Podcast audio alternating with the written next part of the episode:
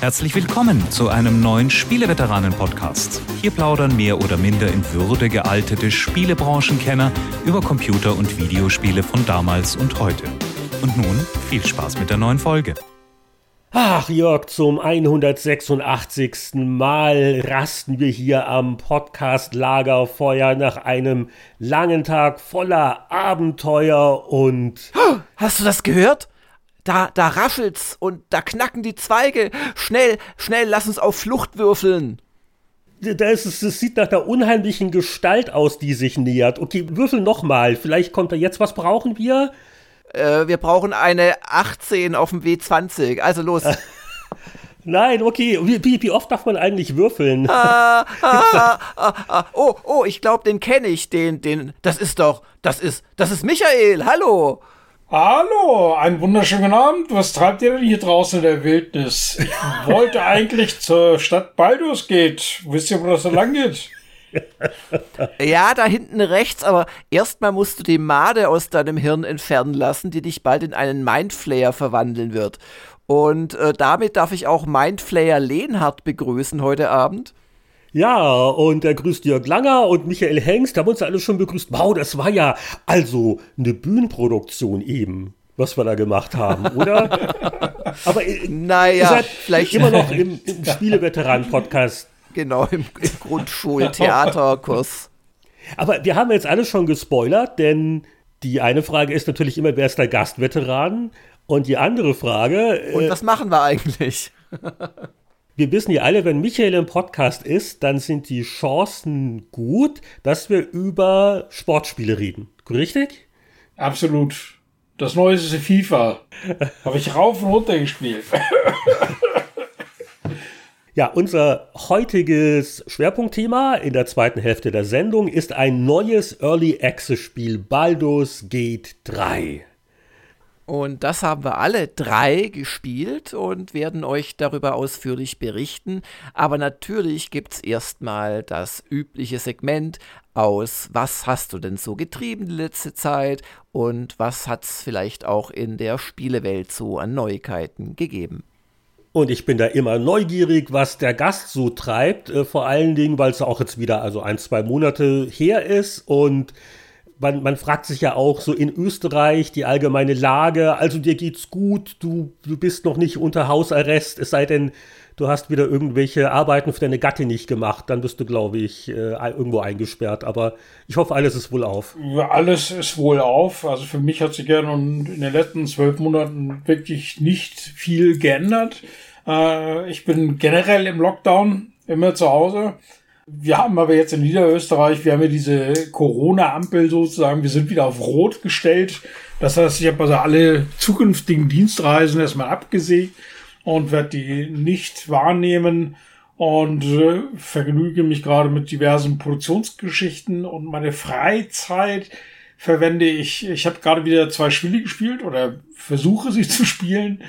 Das eine, das war, ist ein bisschen älter, das ist völlig an mir vorübergegangen und da bin ich jetzt drauf gekommen durch eine Netflix Fernsehserie. Ach, Highscore hast du gesehen? Ja, ja Highscore habe ich auch gesehen, aber ich habe auch Dragon's Dogma gesehen.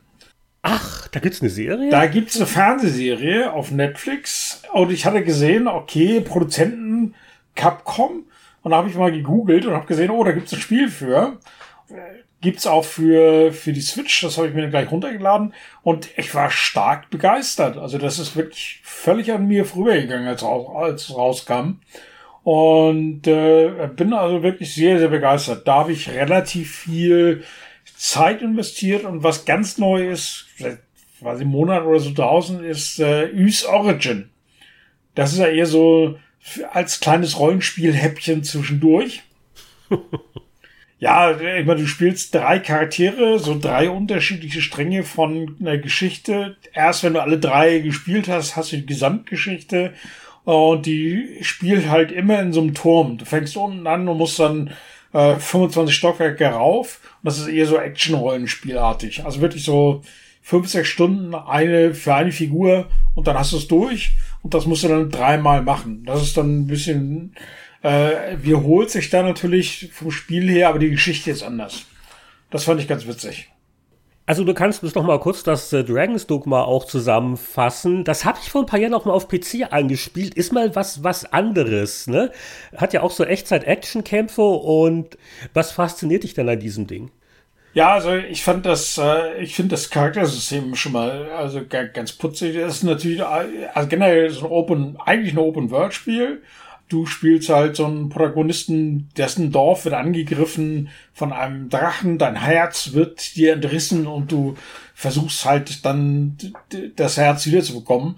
Und das spielt halt in so einer offenen Welt und du kannst halt, es gibt neun Charakterklassen, äh, so drei Standardsachen, äh, Ranger, Magier und äh, Krieger. Und so ab Level 10 kannst du dann halt so eine Luxusklasse nehmen und die kannst, oder auch dann eine äh, super High-End-Rasse sozusagen oder Klasse. Ich, kann, ich spiele gerade so Meuchelmörder, der besonders stark ist und besonders gut im Hinterhalt ist und äh, spezielle Waffen tragen kann. Ähm, was aber ganz gut ist, ist, ähm, ja, es gibt dieses Party-System. Du steuerst ja nicht deine eigenen Figuren sozusagen, die kannst du auch nicht selber erschaffen, sondern das sind AI-Henchments, die du in so einer Parallelwelt bekommst. Also du gehst da rein und du sagst da, ich brauche irgendwie noch ein paar bisschen Unterstützung, die verehren dich und äh, äh, da kannst du dir verschiedene Klassen aussuchen, die dich dann begleiten. Äh, du kannst auch, Profis spielen das dann alleine. Also du kannst die Leute auch entlassen, aber du hast einen persönlichen Sklaven sozusagen dabei, äh, den musst du dann die Klippen runterstürzen, damit er den Rest des Spiels nicht mehr da ist. Und dann kannst du alleine spielen. Weil es bis dahin zu leicht war, was ja auch noch so ein Punkt ist, das Spiel gilt ja als sehr schwer. Also das ist sau so schwer. als Open World Dark ja. Souls schon öfters beschrieben, ja. Es ist, es ist ziemlich schwer, es ist ziemlich schwer. Äh, man stirbt auch am Anfang relativ häufig weil man auch dann in Gegenden kommt, wo du eigentlich noch nicht hin sollst. Also es ist wirklich so Trial Error, also wirklich ein bisschen gucken, okay, da komme ich jetzt weiter, da komme ich noch nicht weiter. Äh, die Kämpfe sind halt sehr actionlastig, äh, aber das gefällt mir ganz gut. Also ich habe noch nicht weit gespielt, also ich bin jetzt gerade mal äh, erste Stadt, erstes Dungeon, äh, die ersten, weiß ich, drei, vier, fünf wirklich Major Quests gemacht. Äh, und ich habe noch gefühlte 120 Stunden vor mir. Und die Switch-Version gibt es ja auch noch nicht so wahnsinnig lange. Ist das ein Switch-freundliches Spiel? Ja, absolut, absolut. Also ich habe mal so Vergleiche angeschaut, Switch, PS4, PC. Äh, ja, da muss man natürlich hier und da mal Abstriche machen in der Framerate oder da gibt es einen Grashalm weniger, aber das stört mich jetzt nicht weiter. Also wirklich. Und die Switch-Version ist ja die ähm, aufgebohrte Fassung mit allen DLCs und dieser Erweiterung, die es für PS4 oder PC gibt. Ne, dieses Black Isle zum Beispiel, das ist auch so eine Spezial, so eine Insel mit besonders starken Monstern und besonders tollen Gegenständen und sonst Und es gibt eine Online-Komponente. Du kannst quasi deine äh, deine Figuren, deine Henchmen, die, die dich begleiten, kannst du auch online anderen Leuten zur Verfügung stellen. Du kannst ja auch dann persönlich ausrüsten und ich könnte dir da hinstellen und die werden dann ausgeliehen an andere Spieler und als Belohnung bekommst du dafür irgendwelche äh, magischen Kristalle, die du in deinem Spiel dann gegen irgendwas eintauschen kannst. Ja, es ist, es ist eins von den Dingern, wo ich mir seit Jahren denke, sollte ich doch mal äh, mich noch ein bisschen mehr damit beschäftigen, weil es hat so, so einen leichten Kultstatus inzwischen auch, äh, auch weil es sich halt ein bisschen ungewöhnlich halt spielt. Und äh, okay, ich bin mal gespannt, wie dir das dann noch weiter gefällt. Also wenn die Begeisterung anhält, würde ich doch vielleicht, äh, werde das noch auf den Stapel tun. Ja, also äh, wirklich toll. Also mir hat das super gefallen. Äh, am Anfang war ich auch ein bisschen, äh, weil das Original ist ja von 2012, glaube ich, ist halt schon ein bisschen betagter, das sieht man auch. Äh, aber das macht echt Spaß. Also so nach den ersten paar Stunden wirklich Hut ab. Und ich hätte das nie im Leben wirklich so gesehen oder mal bewusst wahrgenommen, wenn es diese Fernsehserie nicht gegeben hätte. Was, was dazu? Wie ist denn die Fernsehserie? Gut, schlecht? Äh, die Fernsehserie war, war, ganz ordentlich. Also das war eine Anime-Serie, äh, waren ähm, acht Teile, glaube ich, äh, immer so eine knappe halbe Stunde lang. Ich sag mal 0815 mit, also so eher zwischen, eher eine 70 als eine 90. Und man, man sollte noch dazu sagen, es ist keine echt äh, Schauspielerserie wie unlängst zu Witcher, sondern es ist so eine, ja, im Castlevania-Stil so ein bisschen halt eine Anime- oder, oder Genau. Zeichentrick-Umsetzung. Ich kann vielleicht nur mal ankündigen, ich versuche warm zu werden mit einem neuen Free-to-Play-MMO, das aber jetzt auch in der Fachpresse teilweise lobend erwähnt wird. Äh, Das nennt sich Genshin Impact. ah, ja, ja, ist in aller Munde gerade, ja. Das hat vor allen Dingen so einen so Cross-Plattform-Charme. Also es geht jetzt nicht mit allen Versionen, aber ich glaube, du kannst deinen Spielstand teilen zwischen der PC-Version und den Android iOS Mobilversionen. Es gibt ja noch auf PS4, aber ich glaube, das äh, ist dann nicht kompatibel vom Safe her. Und sagen wir mal so, also wenn ich jetzt nicht Artikel schon gelesen hätte, wo die Leute meinten, dass die, die Open World so faszinierend sei, dann äh, hätte mich das Tutorial schon in den Wahnsinn getrieben, weil da so alle, äh, alle Anime-Niedlichkeit dieser Welt, das wirkt so, als hätte man das nach äh, langjähriger Marktforschungsgruppenanalyse in Auftrag gegeben, um sicherzustellen, dass es Jörg möglichst wenig gefällt. Also es ist Oh. unglaublich kindlich, süß. Du hast diese, diese Pseudo-Elf-Flatter, nicht Elf, wie halt diese kleinen Dinger, Fee, mit einer piepsigen, hohen Stimme, bei der die Milch sauer wird. Es ist schon ein, ein Zuckerschock und ich will nicht sagen, es wirkt jetzt billig. Äh, für ein Free-to-Play wirkt es eigentlich ganz gut gemacht, aber äh, es hat halt sowas. Und äh, so die, die erste Tutorialstunde äh, habe ich ein bisschen mit dem Schlaf gekämpft. Aber jetzt bin ich an dem Punkt, wo ich so ein bisschen so Sachen mitkriege. Also das Erkunden, sie sind wohl auch sehr inspiriert von Zelda Breath of the Wild, was so, so leichte Physikeffekte angeht. Es gibt Elementeffekte. Du wechselst auch zwischen verschiedenen Charakteren on the fly. Und äh, ich habe jetzt also zum Beispiel ja den Typen, der hat so einen Eiszauber. Und du kannst also das nicht nur in den Puzzle-Dungeons dann einsetzen, um Sachen einzufrieren. Äh, du kannst also auch hergehen und äh, wirklich, wenn da das, das Flusslein fließt, dann puff, dann ist da jetzt eine Eisfläche vor dir, wenn du den Effekt machst. Und ähm, hier gibt es wohl so einiges an Wechselwirkungen mit diesen Elementeffekten. Und äh, was ich halt noch ausprobieren muss, was ich halt gelesen habe, ist, äh, wie viel Spaß das macht, so einfach in der Welt so rumzulaufen und über Sachen zu stolpern. Und also, also gerade Michael, wenn du also sagst, ah, so Dragon Dogma und so Actionkämpfe, weil das hat auch ein Action-Kampfsystem, guck dir mal dieses Genshin Impact an. Wie gesagt, die erste Stunde muss man ähm, überstehen. Vor allen Dingen ist es halt wirklich Free-to-Play und äh, es soll wohl auch relativ sanft sein, was den Zukaufdruck eingeht. Aber da kann ich vielleicht in der späteren Episode mehr sagen. Also da bin ich jetzt gerade noch so am vorsichtig reinschnuppern. Schau ich mal, weil eigentlich hast du mich bei Free-to-Play, da hattest du mich schon verloren. Also, Aber gut, man tut es halt mal ausprobieren, denke ich mal. Und äh, würde mich auch deine Meinung mal, mal interessieren. Also ich bin selber noch nicht so ganz sicher. Aber ich wollte es mal erwähnt haben. Aber Jörg, hör, das ist doch genau das Richtige für dich. Und die alles so süß und piepsig und. Ah, ich weiß nicht. Also, ähm, ich habe schon sehr oft gehört von Leuten, die halt nur kurz draufschauen, dass Free-to-Play-Spiele so total fair seien und man brauche überhaupt kein Free-to-Play. Und würde man sie zehn Stunden später fragen, würden sie mit vielen Schimpfworten nur noch antworten und vor sich hin knurren. Das ist immer so ein bisschen, aber gut. Richtig, ja. Ja, also Skepsis. ich, ich kenne wenige äh, Free-to-Play-Spiele, die mich als Spiel wirklich länger als ein paar wenige Stunden interessieren, weil sie oft erschreckend primitiv sind, also von, von ihren Spiralen her.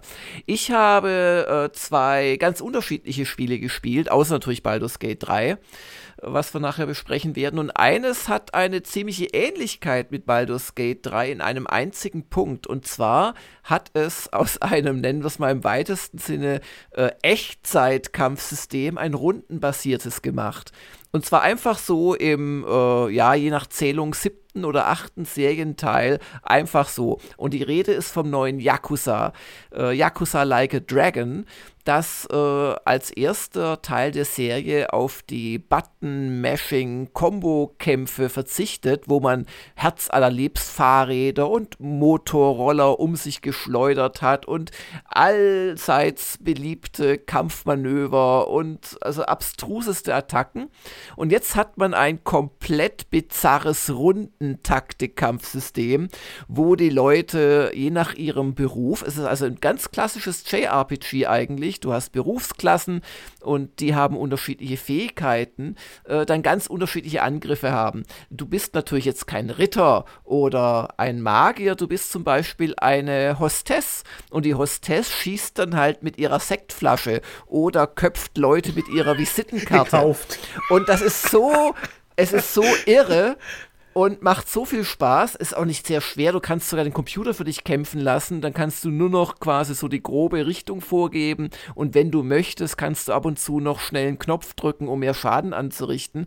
Aber es macht so einen diebischen Spaß und die Gegner sind so bizarr. Du kämpfst gegen Müll, gegen Pseudomüllmänner und die sehen dann aus, als würden sie halt in einer Mülltüte stecken. Es sieht bizarr aus.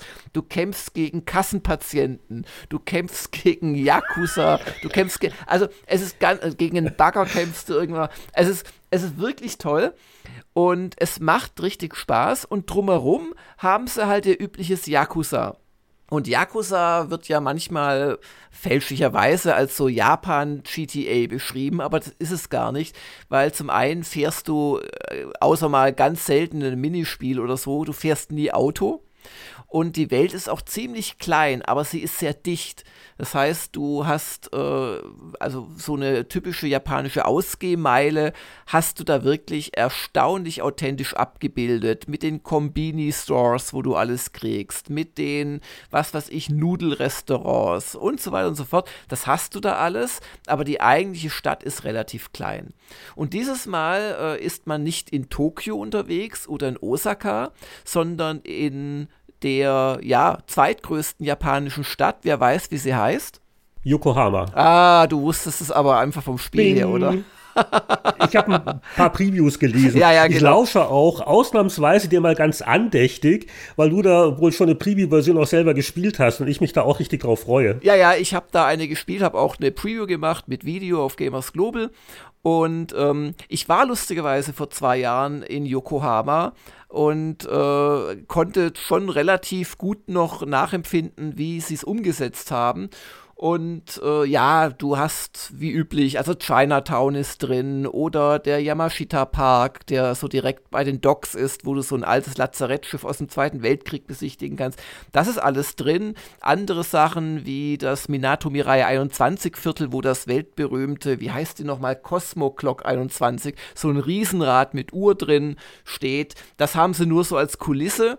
Aber es ist schon wieder echt gut gelungen, was sie da, was sie da gemacht haben haben. Und da hatte ich echt meinen Spaß. Also der Spielstand, der uns mitgeschickt wurde, der war so etwa fünf bis sieben Stunden in der Handlung drin.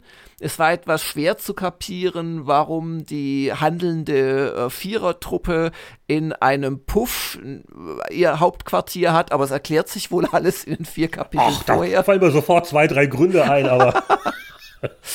und, und so. Aber jetzt wissen wir auch, warum du bei deinen Japan-Reisen immer so die Nachtclubs recherchieren musst, damit du jetzt beurteilen kannst, wie realistisch das Sektkorkenpoppen der Hostess ist. Also das ist sehr realistisch, aber ich war tatsächlich noch nie in einem Hostessenclub. Das fehlt mir noch. Also muss ich, muss ich mal machen. Aber ähm, ja, ich hatte viel Spaß und es ist wieder die übliche Mischung aus einer sehr abstrusen ja, Kampfmechanik, äh, auch sehr abstrusen Nebenmissionen und sehr skurrilen Charakteren und einer Haupthandlung, die sich doch dann, auch da gibt es so lustige und bizarre Einsprengsel, aber sich doch ernst nimmt und auch viele, viele Dialogszenen hat und sehr in die Tiefe geht. Und das ist halt eine Mischung, die mir sehr viel Freude bereitet. Und klar, dann habe ich noch meinen Japan-Fimmel. Aber ich muss sagen, dass die das Kampfsystem komplett geändert haben, ist mir bald gar nicht mehr aufgefallen, weil auch in, in Rundentaktik äh, dauern die meisten Standardkämpfe maximal eine halbe Minute und dann bist du durch. Und äh, insoweit, also ich habe auch vor einem Jahr, als das so klar wurde, wie der neue Teil sein würde, ist ja schon erschienen längst in Japan, habe ich gedacht, das kann doch nicht wahr sein. Aber nach, nach zehn Minuten Spielen ist mir gar nicht mehr so aufgefallen, dass das jetzt ein anderes Kampfsystem ist, weil der Flow, dieses ständige, so kurze Kämpfe machen, ein bisschen Belohnung einsammeln, ab und zu wichtigere, schwierigere Kämpfe und zwischendrin viel rumlaufen, viel äh, sprechen, viel Cutscenes angucken, das fühlt sich noch genauso an, dieser Flow, wie in den ersten sechs Teilen. Und dann habe ich noch als kleinen Tipp was zweites gespielt. Äh, das ist eine Brettspielumsetzung äh, nennt sich Game of Thrones, The Board Game Digital Edition.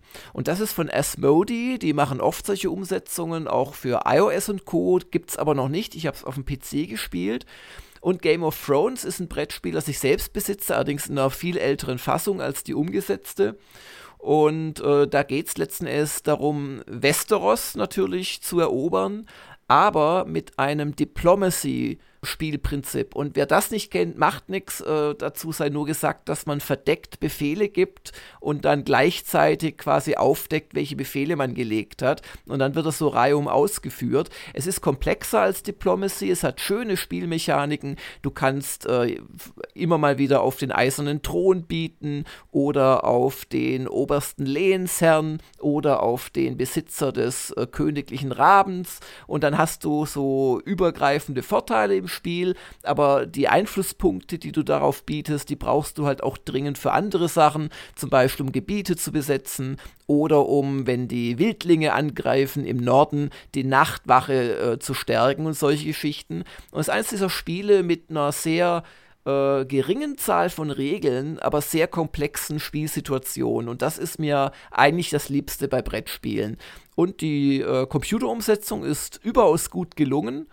Du kannst sie natürlich auch online spielen. Ich habe sie bislang nur gegen die Computergegner gespielt und ich habe ein paar Partien gebraucht, um zum ersten Mal gegen mittelschwere Computergegner wirklich zu gewinnen. Und es hat mir viel Freude bereitet. Also kleiner Tipp, kostet nicht viel, deutlich günstiger als das Brettspiel und äh, kann man sich auf Steam zulegen. Ich glaube für 15 Euro zurzeit. Ja, ich habe keine weiteren Spiele zu bieten, aber vielleicht eine so eine Ankoppel-News noch äh, in Sachen Sega, weil du äh, gerade Yakuza erwähnt hast. Äh, Sega feiert ja seinen 60. Geburtstag dieses Jahr, äh, verschenkt auch allen möglichen Kram auf Steam, ähm, was ja im Prinzip sehr schön ist und andere Sega-Spiele, die nicht verschenkt werden, darf man natürlich auch kaufen im Angebot. Und äh, eine bizarre Geschichte ist mir heute aufgefallen, da hat Gamasutra eine ganz gute Zusammenfassung. Äh, und zwar eine der Sachen, die Sieger jetzt so hergibt, ist hochinteressant, ein nie veröffentlichter Prototyp eines geplanten Reboots der Kampfspielserie Golden Axe. Und der wird leider erst äh, jetzt einen Tag nach unserer Aufnahme wohl auf Steam erscheinen unter dem Namen Golden Axe. Also äh, ein lustiges Wortspiel, weil das Ding ja äh, eingestellt worden ist. Und äh, weniger lustig finde das der Programmierer, der im Wesentlichen daran gearbeitet hat, ein gewisser Tim Dawson. Äh, der hat dann auf äh, Twitter äh, etwas ungehalten reagiert auf die Sache. Äh, Zitat, Go fuck yourself, Parasites. Äh, frei übersetzt wie ähm, das fand ich jetzt nicht toll, liebe Ex-Kollegen. nicht ganz optimal. ähm, also der hat mit anderen Worten da kein Geld gesehen dafür und. Nee, nee, nee, nee. Äh, darüber regt er sich gar nicht auf. Aber äh, was er getweetet hat, äh, sind die schrecklichen Arbeitsbedingungen damals. Und zwar hatte Sega ein Studio in Australien, und äh, so in den, in den Nullerjahren, ich glaube 2013 sind sie dicht gemacht worden, wurde darüber geredet, verschiedene Serien wie Altered Beast, äh, Streets of Rage oder halt Golden Axe mit modernen Versionen fortzusetzen. Und worüber sich der Dawson aufregt, ist, äh, dass äh, das damals wohl äh, furchtbar gemanagt worden ist. Also in wenigen Wochen ähm, haben sie wohl den Prototyp mehr oder weniger zusammengekloppt, etwas ihrer Anweisungen, äh, Zeitdruck, äh, irgendwelche Vorgesetzte, die äh, inhaltlich äh, fragwürdige Ansagen gemacht haben. Also äh, man kann die Tweets da auch äh, noch nachlesen. Und er hat sich halt aufgeregt, weil äh, so im, im Text, den Sega veröffentlicht hat, das so ein bisschen so lustig dargestellt worden ist. Ach, guck mal, was für ein Mist wir damals gemacht haben. Seid froh, dass er nicht verkauft worden ist. Und da fühlt sich der, der Dawson halt zu Recht in seiner Ehre etwas gekränkt. Und äh, wir verlinken das wie immer in unseren Shownotes, äh, wer den Podcast nur im Feed hört, spieleveteranin.de, da kann man äh, solche Sachen dann im Detail nachlesen. Das, das fand ich jetzt die, das war für mich jetzt so die interessanteste, bizarre äh, Spielehistorie-Meldung äh, der Woche und ich äh, werde mir, sobald er draußen ist, diesen Prototyp natürlich angucken. Ich kann da jetzt gar nicht anders. Naja, mich hat Golden Axe schon in den feingeschliffenen, äh, fertigen Versionen nie so unglaublich angemacht. Das war mir auch einfach zu schwer. Und nicht vergessen, Monkey Island wird gerade 30 Jahre alt, das Lucas Arts Adventure. Und äh, in dem Zusammenhang gibt es auch eine Newsmeldung. Und zwar wird am 30. Oktober Ron Gilbert an einem Online-Fireside-Chat äh, teilnehmen, um über das Spiel zu plaudern. Und zwar mit einem Mitarbeiter vom äh, VGHF, das ist so ein äh, Spiele äh, Video Game History Foundation genau, also äh, die werden nämlich äh, den äh, Source Code von Monkey Island 1 und 2 archivieren und stochern da auch drin rum. Und äh, Gilbert meint in der Pressemitteilung schon, ach ja, der Source Code und was da wieder für Erinnerungen ausgelöst werden. Äh, es wird auch angedeutet, dass da noch, noch Überbleibsel sind von Sachen, die dann geschnitten worden sind oder nicht so im Spiel sind. Das, äh, wie gesagt, findet am 30.10. statt. Da bin ich mal gespannt. Wird sicher äh, auch nach drei Jahrzehnten äh, die eine oder andere Anekdote oder neue Erkenntnis zu Monkey Island noch äh, hervorkommen. Ja, womöglich ein alternatives Ende, wo dann vergessen wurde, die REM Anweisungen vor den Programmzeilen rauszulöschen oder so etwas. Ich, ich glaube, sie waren schon ein bisschen weiter als Basic. Du bist da noch bei den frühen Sid Meier Spielen im Geiste. Lasst uns doch jetzt zur Frage des Tages, die Fragen zum Tage, nein, die Frage zum Tage kommen. Und äh, wie, wie üblich äh, haben wir natürlich nicht vor, es bei einer Frage zu belassen. Wir haben immer noch einen Backkatalog an netten Hörerfragen. Und da wir den Michael heute dabei haben, wird natürlich an den Michael auch eine Frage gestellt. Und zwar von Patrick Große. Ich werde nie Michael Henks Test zu Another World in der Powerplay vergessen. Er hat tatsächlich mit Hilfe bewertet. Könntet ihr ihn mal fragen, welcher Teufel oder welche schwere Soße ihn damals geritten hat? Und es, es, fällt ja nichts leichter, als sich nach äh, drei Jahrzehnten an irgendwelche Spielewertungen zu erinnern, ja, das oder? Ist immer ganz ja, genau. äh, äh, vor allen Dingen an Spielperlen, äh, die ich mit Hilfe bewertet habe. Ich habe mal geschaut, ich glaube, ich habe immerhin unter, knapp unter 50 Prozent gegeben, 48 Prozent. Das kratzt ja dann noch wirklich so einer Durchschnittsnote. Ne, aber das war so ein, ja, also äh, muss man fairerweise dazu sagen. Also das war fast äh, durchschnittlich. Also ich persönlich äh, war, glaube ich, eher abgeschreckt von dem Titel. Sag bloß. Wobei, also das, das war mal ein, ein gutes Beispiel dafür, was die Powerplay damals halt ermöglicht hat, äh, dass da schon noch der Redakteur seine ganz persönliche Note reinbringen konnte, aber die, die Wertung war eher so ein Kompromiss mit der Redaktion. Aber ich weiß, ich kann sich überhaupt noch erinnern, äh, das war doch damals auf dem Amiga zunächst, dieses französische Action-Adventure, äh, ja, Action, weniger Adventure, mit der damals sen sensationellen Polygongrafik, oder? Ja, da schon das Problem. Französisches Action-Adventure. keine Vorteile. Na, ich, ich bin überhaupt gar nicht, ich habe überhaupt keine Vorteile. Aber da ist schon das Problem. Also, das sah natürlich optisch äh, wunderschön aus, toll gemacht. Äh, ich konnte, ähm, soweit ich weiß, größter Kritikpunkt von mir war damals Steuerung und ähm, relativ überschaubares Spieldesign, um es mal äh, diplomatisch zu sagen. Ich konnte damit nichts anfangen, das war nicht mein Titel. Ich konnte mich jetzt auch nur aus der Dunkel dran entsinnen.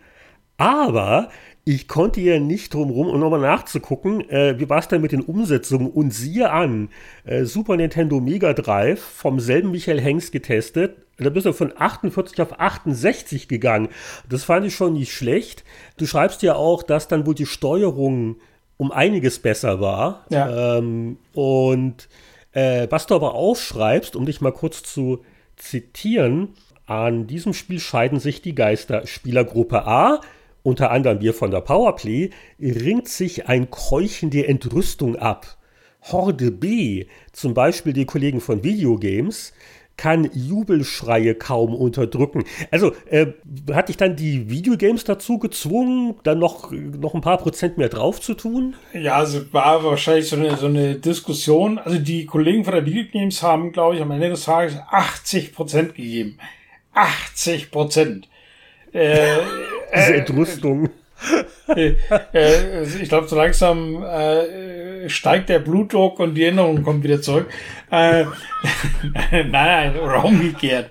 Es ist halt, ist halt Geschmackssache, ist doch gut so. Es muss ja nicht im Verlag eine Einheitsmeinung sein. Naja. Naja. Also, also du, du, du würdest auch heute noch ein Hilfegesicht. Also, also auch wenn du die, die, die Jubiläumsversion auf der Switch spielen würdest. Ich würde auch heute eher noch die Haare raufen. Also es gibt einen Grund, warum ich mich seit 30 Jahren da kaum noch dran erinnern kann. okay. Ich habe das Spiel erst äh, gespielt. Äh, wann haben wir unsere Amiga-Sonne für Retro Gamer gemacht? In diesem Mai oder so. Und äh, da habe ich es gespielt und also es ist schon erschreckend. Du stirbst, wenn du ein Pixel zu spät abspringst, weil irgendwelche Krabben auf dem ersten Bildschirm auf dich zugerannt kommen am Boden. Und ah, aber es hat halt damals mit seiner Grafik fasziniert und halt auch dadurch, das muss man ihm schon lassen, wie es äh, ja mit damaligen Mitteln quasi cineastisch inszeniert hat, mit Cutscenes, mit Close-ups und so weiter. Und also man kann das Spiel schon gut finden. Also ich finde es nicht, dass jeder, der da der 80 gibt, ein Vollhorst ist, der geprügelt werden müsste. Nicht? ah, ich vermisse die Wertungskonferenzen mit Michael und den anderen Kollegen, wie wir denn immer. Äh, sehr meinungsstark. Ähm, okay, können wir noch eine weitere Frage unterbringen, weil die sich auch mit dem Gast äh, sicher sehr gut macht. Die stellt unser geschätzter Hörer Andreas Wander. Er schreibt, Euer letzter Tag in euren Redaktionen Wollt ihr vielleicht diesen Abschlusswechsel neu beginnen? Nach Happy Powerplay, PC Player, GameStar und so weiter Revue passieren lassen? Das ist eine sehr schöne Frage, finde ich. Äh, Michael, kannst du dich noch erinnern, dein, dein letzter Tag bei Powerplay? Äh, das muss ja irgendwann Anfang, Anfang 95 gewesen sein. Also, ich glaube, ich habe eher so eine, so, das war so eine Mischung aus mit, so mit lachendem und weinendem Auge. Also eher natürlich die Kollegen taten mir leid und ähm, das war natürlich auch ein bisschen Herzblut, war ja auch relativ lange bei der bei der Redaktion, aber ich habe mich auch gefreut, endlich mal was anderes zu machen und aus dem Verlag rauszukommen, weil ich ich habe ja es gab ja einen Grund, warum ich aufgehört habe. Ach ja? ja. Irgendwelche Skandale, die du jetzt beichten willst? Nein. Nein, nein. aber es gab, es gab ja einen Grund. Also eigentlich ist das so eine Mischung aus äh, natürlich ein bisschen Wehmut dabei, aber auch ein gewisses Maß an Erleichterung. Endlich, jetzt machst du mal was Richtiges. Also der Grund war, glaube ich, Ärger mit der Verlagsleitung, oder? So kann man es äh, diplomatisch formulieren, ja. ähnlich, ähnlich wie der Sega-Programmierer vorhin. Äh, nein, nicht ganz so schlimm, oder?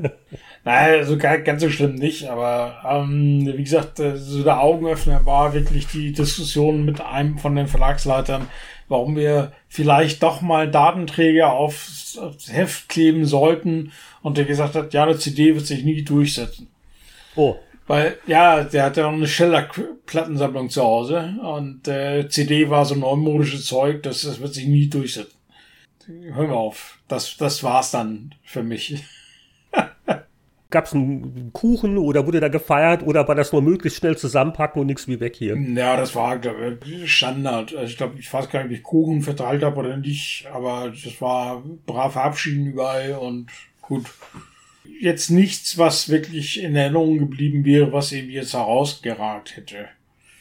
Also ich hatte gerade, dachte ich, eine Erinnerung an meinen letzten Tag bei PC Player, aber an was ich mich tatsächlich gerade erinnert habe, das war die äh, Redaktionskonferenz, wo ich verkündet habe, dass ich gehen würde. Und ich weiß noch, wie die Susan Sablowski ganz entrüstet rief, also doch! Weil es da wohl schon Gerüchte gegeben hatte. Und nicht schlecht. und das war, das war für mich, äh, ja, ja klar, man lässt dann immer auch Kollegen im Stich, wobei ich hatte ja dann doch etliche auch mitgenommen von PC ja, Player ja, ja. zu äh, GameStar. Aber die sind jetzt zugelaufen. Ja, das, das hat sich aber da. auch so nach und nach erst entwickelt und dann hat man natürlich gefragt, wen man schon kannte, also ist doch klar. Und ähm, ich weiß auch noch, wie, wie bestürzt der neue Chefredakteur war aber dessen Zitat sage ich jetzt nicht. Aber hallo Ralf, ich hoffe, jetzt es muss geht ich aber gut. Noch mal eine Lanze brechen für Jörg. Das mache ich ja nicht häufig, weil ja. ich weiß noch, äh, wie ich mich in die USA verabschiedet hatte mit äh, Absprachen mit mit PC Player und Korrespondent und wie also in erstaunlich kurzer Zeit man davon nichts mehr hören wollte und wie ich dann äh, also nach nach wenigen Monaten äh, relativ relativ reumütig dann E-Mails an Jörg geschickt habe nach dem Motto: Braucht ihr bei GameStar nicht auch jemanden, der aus dem Ausland äh, also das war äh, ein Beispiel, wo man wirklich da auch hingetrieben worden ist. Und ja, genau. Also dafür nochmal ja. schönen Dank. Äh, und ja, also wie gesagt, das war eine Redconf, die war vor meinem eigentlichen Abschied, wobei der hat auch nicht so lange auf sich warten lassen, weil ich hatte es irgendwie geschafft, in, in den äh, drei Jahren irgendwie so 40 Urlaubstage aufzusparen. Das heißt, ich war dann relativ schnell weg. Und ähm, am letzten Tag habe ich eine dunkle Erinnerung, dass ich die Kollegen irgendwie äh, zum Essen eingeladen habe. Ich glaube beim, wie hieß der, beim Brunnenwirt, Brückenwirt, da gab es irgendwie so eine billige Absteigerkaschemme direkt an der S-Bahn in Poing oder war es in Feldkirchen? Nein, das war ja in Feldkirchen schon. Ja, ja, nee, in Feldkirchen war das. Ach ja, ich, ich wollte gerade sagen, ja, in, ja. in Poing hatten wir doch Onkel Ivo. Onkel nee, nee, Onkel Ivo, Ivo war da schon äh, Vergangenheit. Wir waren ja in, wir waren in Feldkirchen. Und daran kann ich mich nur noch ganz nebulös erinnern. Ja, und du, Heinrich? Also ganz kurz und diffus. Ich habe mich ja immer so auf Raten äh, bei der Powerplay verabschiedet. Gott, ich habe ja so viele Hefte, wo ich dann irgendwann. Äh, auf jeden Fall, also Powerplay war für mich am traumatischsten, weil ähm, ja, man unterschätzt dann doch sehr, wie sehr einen das emotional belastet. So da dieses, ne, das ist ja das erste Kind quasi und dann da wegzugehen und dann war ich ja, wollte ich ja weg und dann war ich dann doch wieder da und dann wieder als Freier. Michael weiß das vielleicht auch noch und ich wusste ja nicht, was ich wollte und ging allen naja, äh, mehr oder weniger auf die Nerven. Was ich aber noch weiß, ganz dunkel ist, als dann wirklich mein letzter, letzter Tag war, wo ich also auch als Freier meinen Kram zusammengepackt habe, war, äh, da habe ich dem armen Knut Gollert die äh, Festplatte formatiert. Äh, der fing nämlich gerade an äh, sein erster Arbeitstag. Und ich war also irgendwie, warum auch immer, war ich entsetzt, dass man es wagt, ihm meinen Arbeits-PC zu geben. Und da äh, meinte ich noch, ich müsste irgendwie da äh, alle wichtigen Daten noch vernichten müssen. Das geht ja nicht. Wahrscheinlich habe ich erwartet, dass man den in ein Museum stellt oder verehrt, äh, immer wenn man dran vorbeigeht. Da war ich also, habe ich vielleicht nicht den, habe ich vielleicht nicht den besten Eindruck gemacht und äh, war da also eher ungehalten und in meiner Eitelkeit gekränkt gekränkt. Aber da bin ich selber schuld, weil ich, wie gesagt, äh, so eine Hängepartie lange Zeit hatte. Und an den Rest weiß ich gar nicht.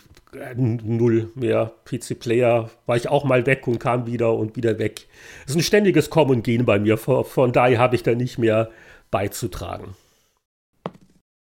Hört ihr auch die Würfel, wie sie da rollen und lauter werden und zu einem Crescendo anwachsen? Ich glaube, es ist Zeit für das neue Spiel.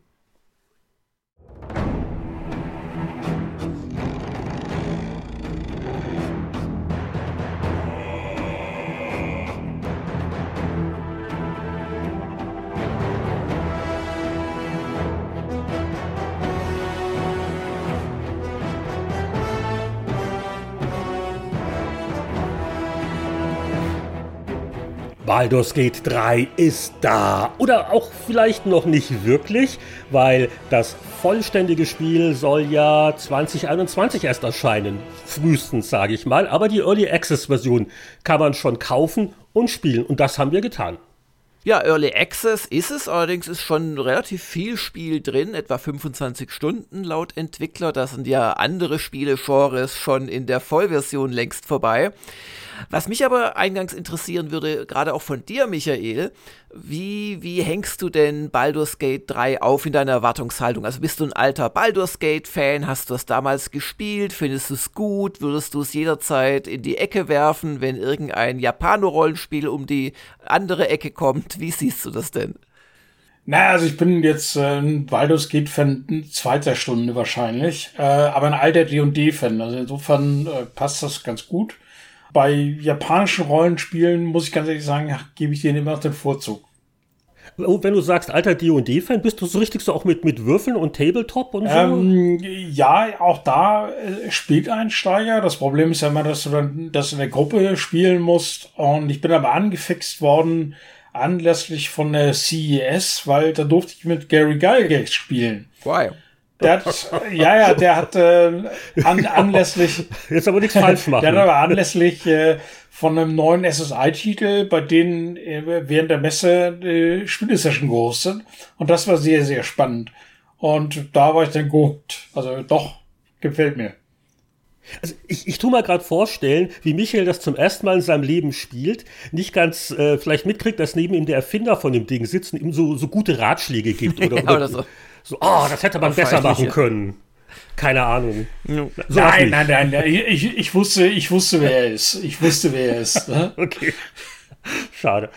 Aber äh, das finde ich einen interessanten Aspekt, äh, weil also, also ich äh, bin kein Tabletop-Spieler, aber wie wir später noch vielleicht analysieren werden, Baldur's G3 bemüht sich schon doch ähm, so einiges zu adaptieren äh, von der Tabletop-Vorlage und da bin ich mal gespannt, wie dir wie dir das gefällt. Aber die, die ersten beiden Baldur's Gates ist natürlich auch schon äh, rund zwei Jahrzehnte her, hat damals BioWare entwickelt. Äh, die haben wir aber, glaube ich, alle mal gespielt, Michael. Ja, habe ich aber nicht, gebe ich ganz offen zu, nie durchgespielt.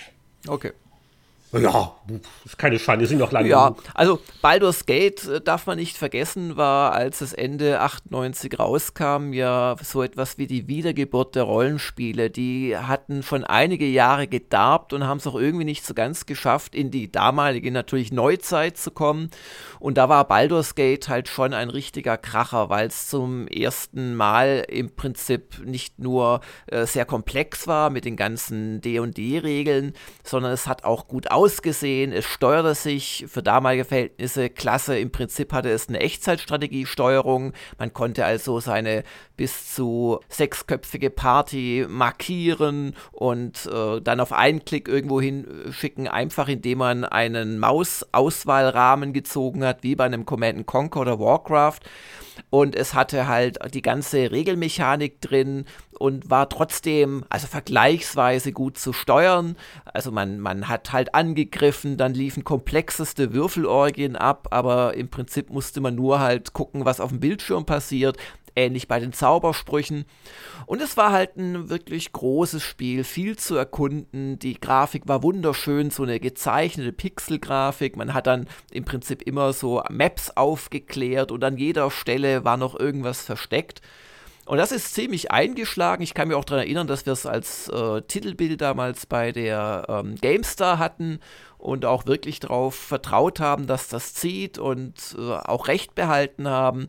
Ja, und Baldur's Gate 2, ein paar Jahre später, hat dann alles im Prinzip noch gesteigert, wie es oft ist bei Nachfolgern zu sehr guten Erstlingen, wo aber noch ein bisschen Potenzial übrig war. Baldur's Gate 2 war größer, war noch lustiger, war auch schwieriger in mancher Beziehung hatte. Ja, und die, und die Geschichte und die Charaktere. Die Charaktere, genau, ja. die sich auch untereinander unterhalten haben und sauer wurden. Und Go for the Eyes, Boo, Go for the Eyes, hat der Minsk, hieß er, dann seinen Kampfhamster immer zugerufen, den er auf der Schulter hatte.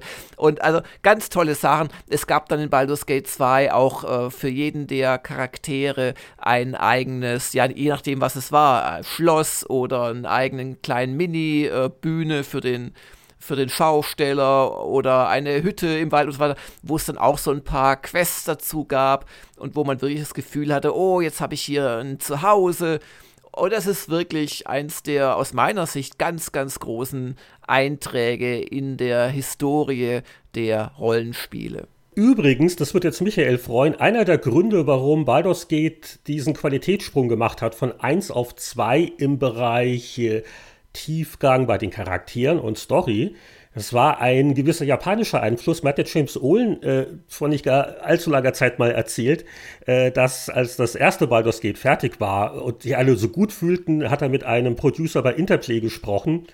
Und äh, der meinte, ja, ja, ist schon ganz gut, ist halt ja, wenn man sich so gewisse andere japanische Rollenspiele ansieht, die können das ja auch sehr gut. Und, und Olin kannte Final Fantasy VII nicht, was zu dem Zeitpunkt ein Riesenthema war und hat dann auf diesen Tipp hin das auch mal selber gespielt, war da auch sehr beeindruckt und das hat ihn dann mit angespornt, dabei Baldur's Gate 2 nochmal sich ordentlich anzustrengen. Siehst du mal ja, wieder. Und der Teil 1, das muss man wirklich sagen, das war so eine typische Rachegeschichte. Teil 2 war wesentlich komplexer, weil auch die eigene Spielfigur eine ganz interessante Entwicklung äh, gemacht hat. Äh, braucht man nicht unbedingt spoilern. Vielleicht gibt es ja einen oder anderen, der es jetzt noch spielen will. Und du die Erweiterung nicht zu vergessen, weil da, da wird ja die, die Story eigentlich abgeschlossen und äh, die Geschichte ist ja auch sehr spannend, weil die, die habe sogar ich gespielt zum Ende, glaube ich, damals.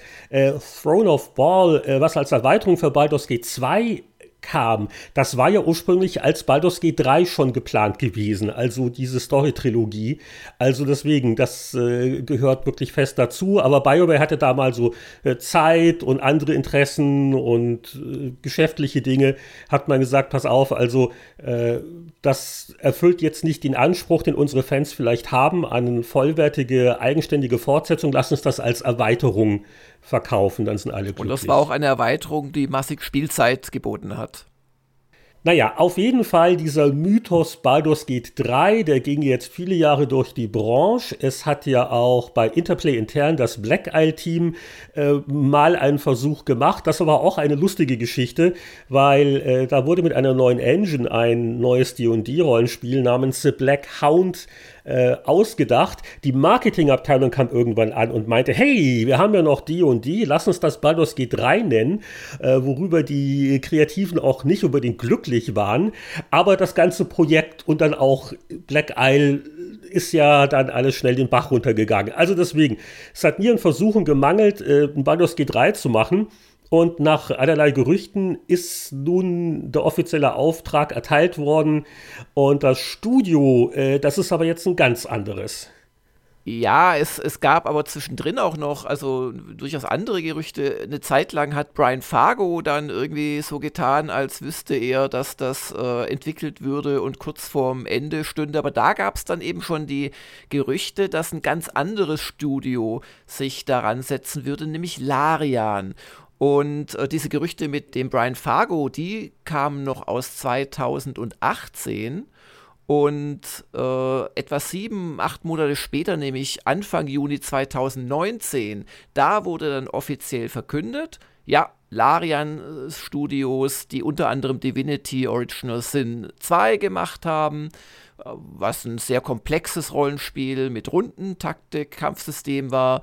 Äh, die sitzen dran und seitdem ist quasi klar, ein offizielles Baldur's Gate 3 wird kommen.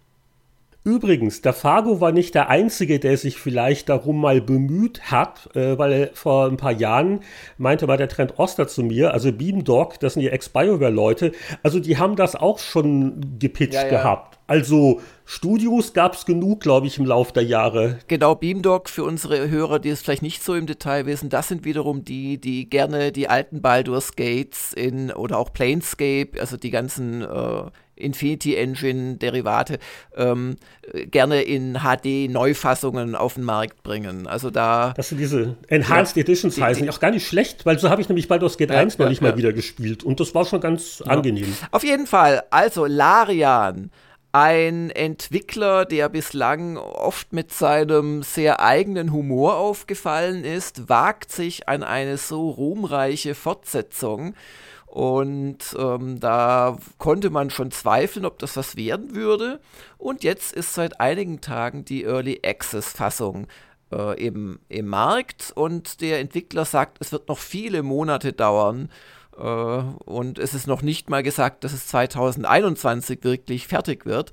Äh, bis das Spiel dann wirklich vollendet ist. Also diese äh, Early Access Fassung, die wir gespielt haben, die ist äh, zwar zum Vollpreis zu äh, haben, da gab es auch einigen Aufruhr, weil es ist üblich, dass man unfertige Early Access Spiele dann halt auch nicht zum vollen Preis verkauft und das wird dann irgendwann zur fertigen Version natürlich und dann sind halt die Early Access Leute auch irgendwie ein bisschen belohnt worden für die ganzen Mühen, sich da durch die Bugs zu kämpfen. Das ist jetzt hier anders und Larian Studios hat auch gesagt, es muss ja niemand äh, das spielen, sie zwingen keinen und ähm, bitte nicht spielen, wenn ihr irgendwelche Zweifel habt, äh, wartet auf das fertige Spiel. Und ja, das ist jetzt das, was wir gespielt haben. Ich schätze mal ein gutes Jahr von der Vollendung entfernt. Ja, das ist auch so mein Eindruck. Da wackelt doch noch so einiges, weil wir gleich noch drüber sprechen werden. Äh, oh, bei der Gelegenheit, oh, pass auf, ganz kurz, ich muss noch einen Disclaimer in eigener Sache machen, bevor irgendwann der Skandal ausbricht, nach dem Motto, ach, der Lenart. Also, ich bin äh, äh, 2% befangen. Ich habe nämlich bei einem Teil der deutschen Übersetzung kurz jetzt vor Beginn der Early Access Version ein bisschen ausgeholfen.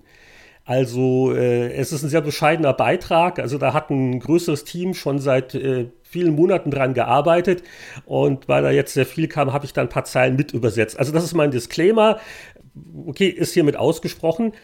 Äh, die andere Frage, die ich noch hatte, Larian, Divinity Originals in Michael, du hast ja schon gesagt, du, äh, bist ja heute unser Tabletop-Experte in der Runde. äh, hast du mit den, mit den frühen Werken von Larian schon Berührungen gehabt? Naja, der, der Tabletop-Experte würde ich jetzt nicht gerade sagen. Also ich habe ich, relativ. Ich, ich habe ich hab, ich hab D&D gespielt und Schwarze Auge gespielt. Also um da mal reinzuhauen, also ich habe tatsächlich äh, AD&D äh, länger gespielt. Also auch Schwarzes Auge, aber auch D&D. Du bist der Experte. Ja, ja, ich hatte tatsächlich meine langjährige Pen-and-Paper-Rollenspielphase. Das hat bei mir gerade so in die Oberstufe der Schulzeit sehr gut reingepasst. Das ist das beste Alter dafür eigentlich, oder? Ja, ja, man hat Zeit, man weiß nichts miteinander anzufangen. Wenn man sich sehr für Spiele interessiert, geht das oft einher. Das ist natürlich nur eine empirische ähm, Korrelation, dass man beim anderen Geschlecht noch nicht so gut ankommt, wie man es vielleicht gerne täte. Und dann flüchtet man sich doch gerne ganze lange Wochenenden lang in irgendwelche Rollenspielrunden, wo man dann oft auch äh, Viertelstunden lang gar nichts mehr sagt, weil alle so ein bisschen eingenickt sind, bis einer wieder die Chipstüte bewegt und dann. Genau, also dann kann ich ja den Experten gerne weitergeben, das ist überhaupt kein Problem. Ähm, aber zum Thema nochmal, also ja, ja, ich kenne die älteren Titel von, von äh, Larian, äh, aber auch da nur angespielt, mal reingeschaut, einfach aus Interesse, aber auch aus Zeitmangel nicht, äh, nicht weiterverfolgen. Also muss man auch ganz klar sagen. Ich finde das Studio aber ganz putzig. Also ich finde die, finde die Jungs ganz gut. Also ich kenne auch ein, zwei Leute, bei denen. Und die haben ja immer noch ihren Sitz in Belgien. Korrekt? Die sitzen immer noch in Belgien, ja, genau.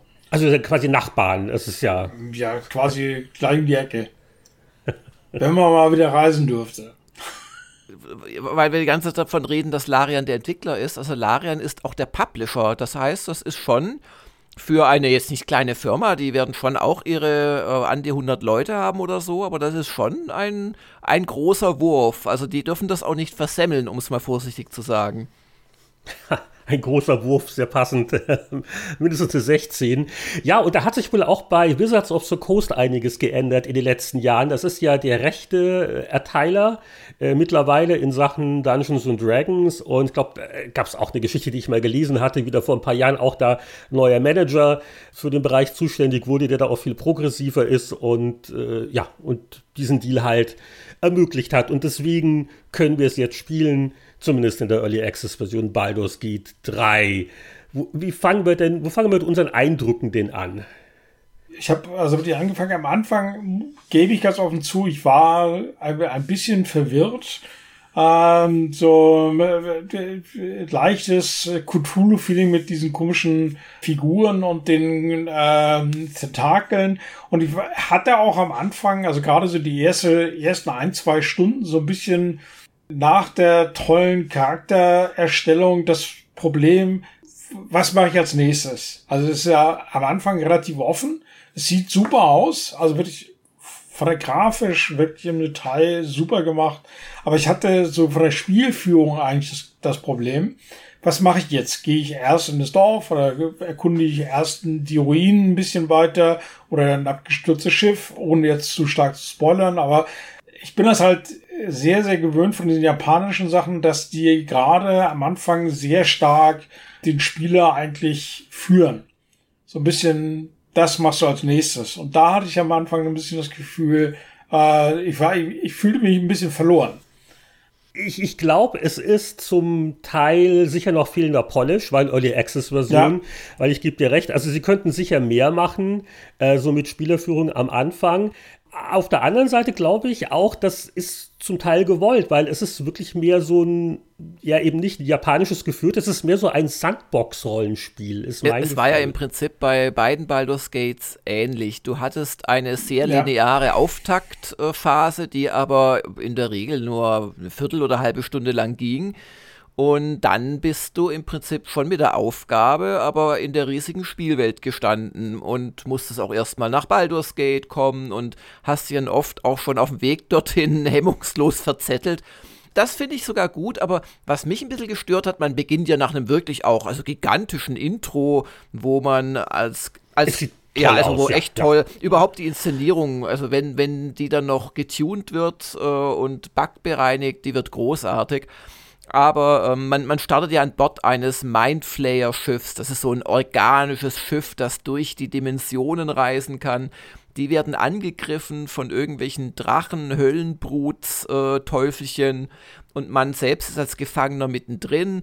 Eine, eine Gedankenstehlmade wurde einem ans Auge gesetzt und die kroch dann so hinters Auge zum Gehirn und hat sich ja festgesetzt und die erste Aufgabe ist jetzt erstmal, und ich denke, die wird auch die 20, 25 Stunden der Early Access Version mindestens dauern, ist es erstmal, dass man diese blöde Made wieder rausbekommt.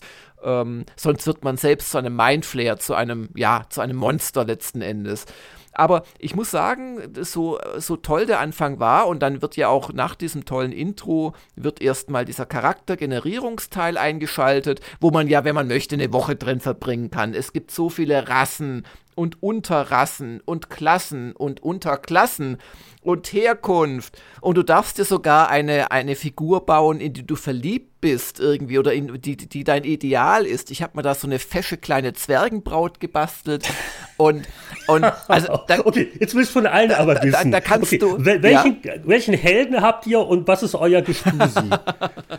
genau. Michael. Äh, äh, ja, ich, ich habe halt äh, im Grunde genommen dreimal angefangen. Also ich habe auch, und das war ja das, das, das große Problem, das hat auch Larian ja wirklich erkannt. Die haben ja das Ganze getrackt. Ich habe wirklich so 0815 äh, Abenteuer gemacht, ne? So 1,90 Meter groß, Human, Kämpfer, Rüstung und so, ein, äh, so eine kleine Elfenmaid als äh, Schmusi dabei dann habe ich aber wieder neu angefangen und habe dann wirklich mal so ein bisschen rumexperimentiert und habe dann so einen gehörnten Teufelstyp mit äh, Spitzbart und äh, weißen Haaren und äh, so eine rothaarige Zwergenbraut auch, glaube ich. Also als äh, wirklich toll. Also der, der Charakterton, der ist ja noch, auch noch nicht fertig, weil viele von den Funktionen und Auswahlmöglichkeiten, die er eigentlich bietet, sind ja noch nicht freigeschaltet. Also das Endprodukt, da kann man noch ein bisschen mehr machen. Das wäre eigentlich ein Spiel für sich. Na, und es wird ja auch wieder äh, geben, äh, was, was zum Beispiel noch nicht drin ist, es wird ja auch wieder vorgefertigte Charaktere geben. Das war schon in Divinity Original Sin so. Und die haben dann sogar eigene Storylines tatsächlich. Und ich erwarte sowas auch für Baldur's Gate 3. Also die sind da noch längst nicht fertig, ja. Aber was ich eigentlich sagen wollte, also Heinrich muss ja noch sagen, wen er, wen er sich gebastelt hat. Achso, ich habe wirklich auch im ersten Anlauf einen langweiligen äh, in Halbelfen, äh, weil die, ich glaube, die können ja auch im Dunkel besser sehen. Äh, dafür hat er aber eine fesche äh, rot-lila Haarfarbe und äh, er hat eine äh, Dunkelelfin, auf die hm, er steht hm, hm, oder hm. stehen wird im Lauf der Handlung. Und ein Kleriker. Die Auswahl war so groß, aber äh, Kleriker liegt man immer gut. Heilung, spitzenmäßig. Die halten auch, also die können auch ein bisschen zuhauen. Und das war dann so meine Wahl. Wobei der erste NPC, den ich dann ist aufgesammelt habe, ja, ja. äh, ist natürlich auch, aber also keine Sorge, was man da macht, weil äh, also man relativ schnell, also wenn man nicht gerade äh, bewusst Leute verprellt oder umbringt. Also relativ schnell hat man doch eine gute Auswahl an Charakteren und in diesem Early Access Act äh, ist deine Party auch vierköpfig. Ich bin mir jetzt nicht sicher, ob das noch geändert wird. Äh, die Kämpfe dauern auch so schon lang genug. Äh, aber du hast, du hast eine gute Auswahl. Ich bin relativ sicher, dass es bei vier bleiben wird, weil wenn hm. man dieses Inventar einschaltet, hat es da Platz für vier Inventare gleichzeitig nebeneinander. Du wirst aber mehr mitführen können, die hocken dann im Camp rum und dann kannst du sie halt ein- und rauswechseln. Genau, und da, da, ist für jeden etwas dabei. Äh, hier ein Kämpfer, da Magier, der übrigens auch sehr äh, ganz witzig ist. Also, äh, genau, also die Partyauswahl ist dann ja. ganz, ganz ordentlich. Also, ich habe einen Kleriker und was habt ihr für Klassen?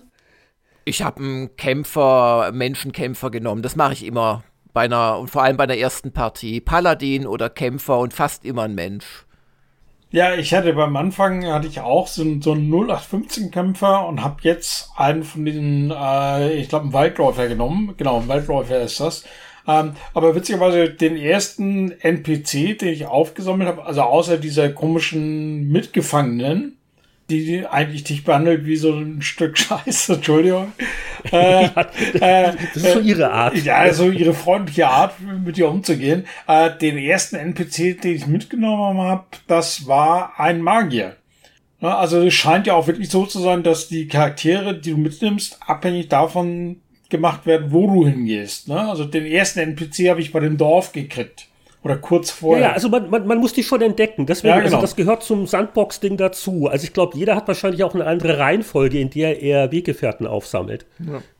Ja, jedenfalls, also ich war halt dann nach diesem äh, wirklich schon schönen, wenn auch nicht fertigen Charakter erstellen, wo ich echt schon bestimmt eine halbe Stunde verbracht habe und man könnte problemlos Stunden darin verbringen, war ich dann echt geflasht und dann ging's los und dann war ich erstmal so ein bisschen abgeturnt, weil du startest dann in diesem Schiff und das sieht mehr nach so einer äh, ja, Giga-Albtraumwelt aus und ist auch sehr unübersichtlich. Und dann gibt es auch ein paar unappetitliche Szenen gleich mal, wo man ein Gehirn raus operiert und dann wird man auch schon mit dem Spiel ähm, insoweit konfrontiert, dass Baldur's Gate 3 einen durchaus auch Entscheidungsfreiheit lässt, aber auch sehr oft den W20 rollen lässt. Also W20, 20 Würfelseiten und ähm, da habe ich bemerkt, dass doch das dann recht zufallsabhängig ist. Ich habe diese Szene mit dem, also mit, man trifft einen anderen Gefangenen und dessen Gehirn scheint zu einem zu sprechen und ist auch so freigelegt und so.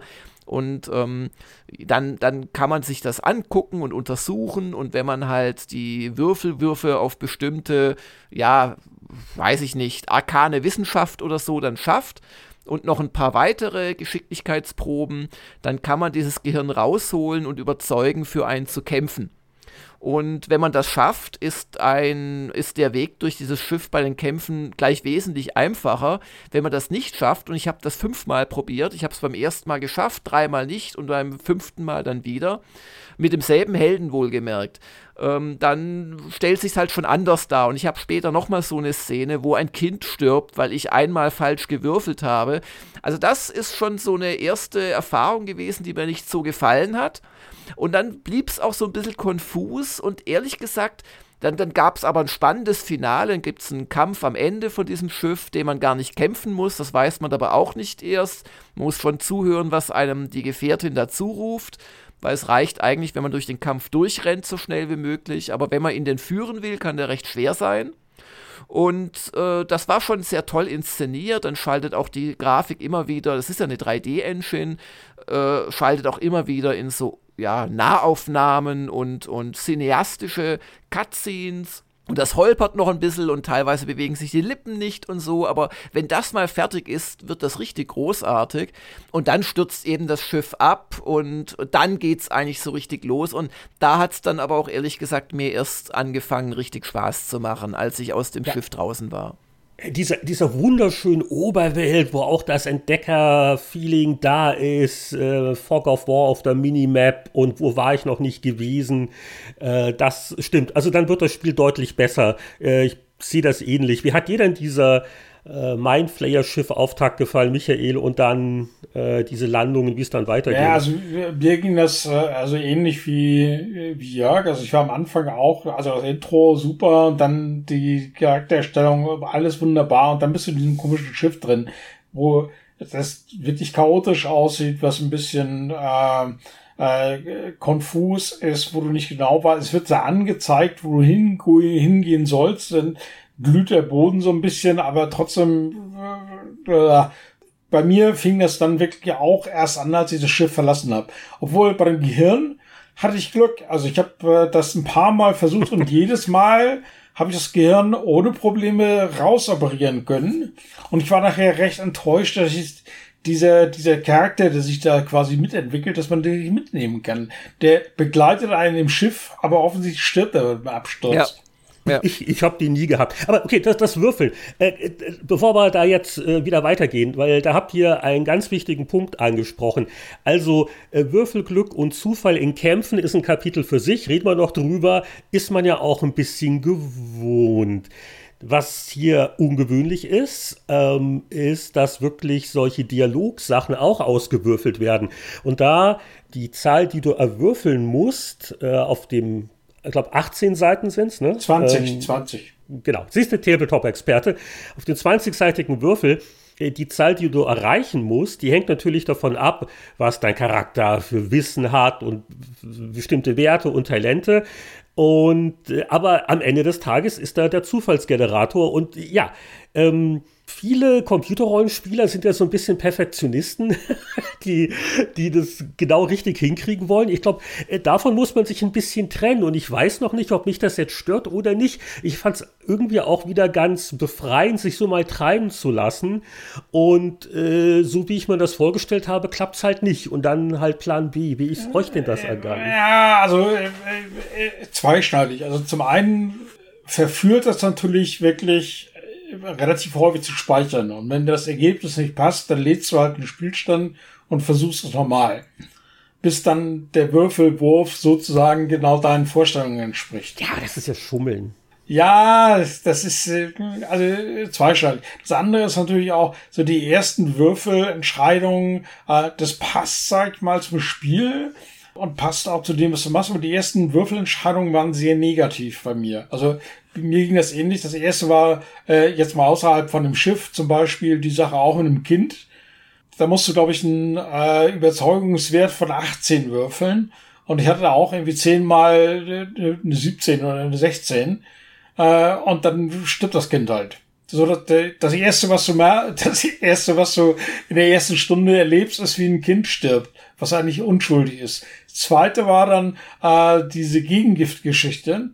Also so aus der Überzeugung, dass du einen Heiler überzeugst. Und ich hatte verschiedene Möglichkeiten und alle Möglichkeiten haben auch nicht funktioniert. Egal, ob ich jetzt die Zahl, die erforderlich war, äh, erwischt habe oder nicht. Es ist immer auf einen Kampf rausgelaufen. Und da hatte ich das Gefühl, warum würfel ich dann? Ja, ja. Gut, da hat man natürlich zwei Möglichkeiten. Einmal kann man äh, natürlich jederzeit speichern. Oh, das ist übrigens noch ein Tipp für Early Access Spieler. Äh, die Autosave-Funktion hat mich am Anfang in den Wahnsinn getrieben, weil sie oftmals einfach mal eine halbe Stunde gar nicht tätig geworden ist. Und dann habe ich angefangen, selbst zu speichern.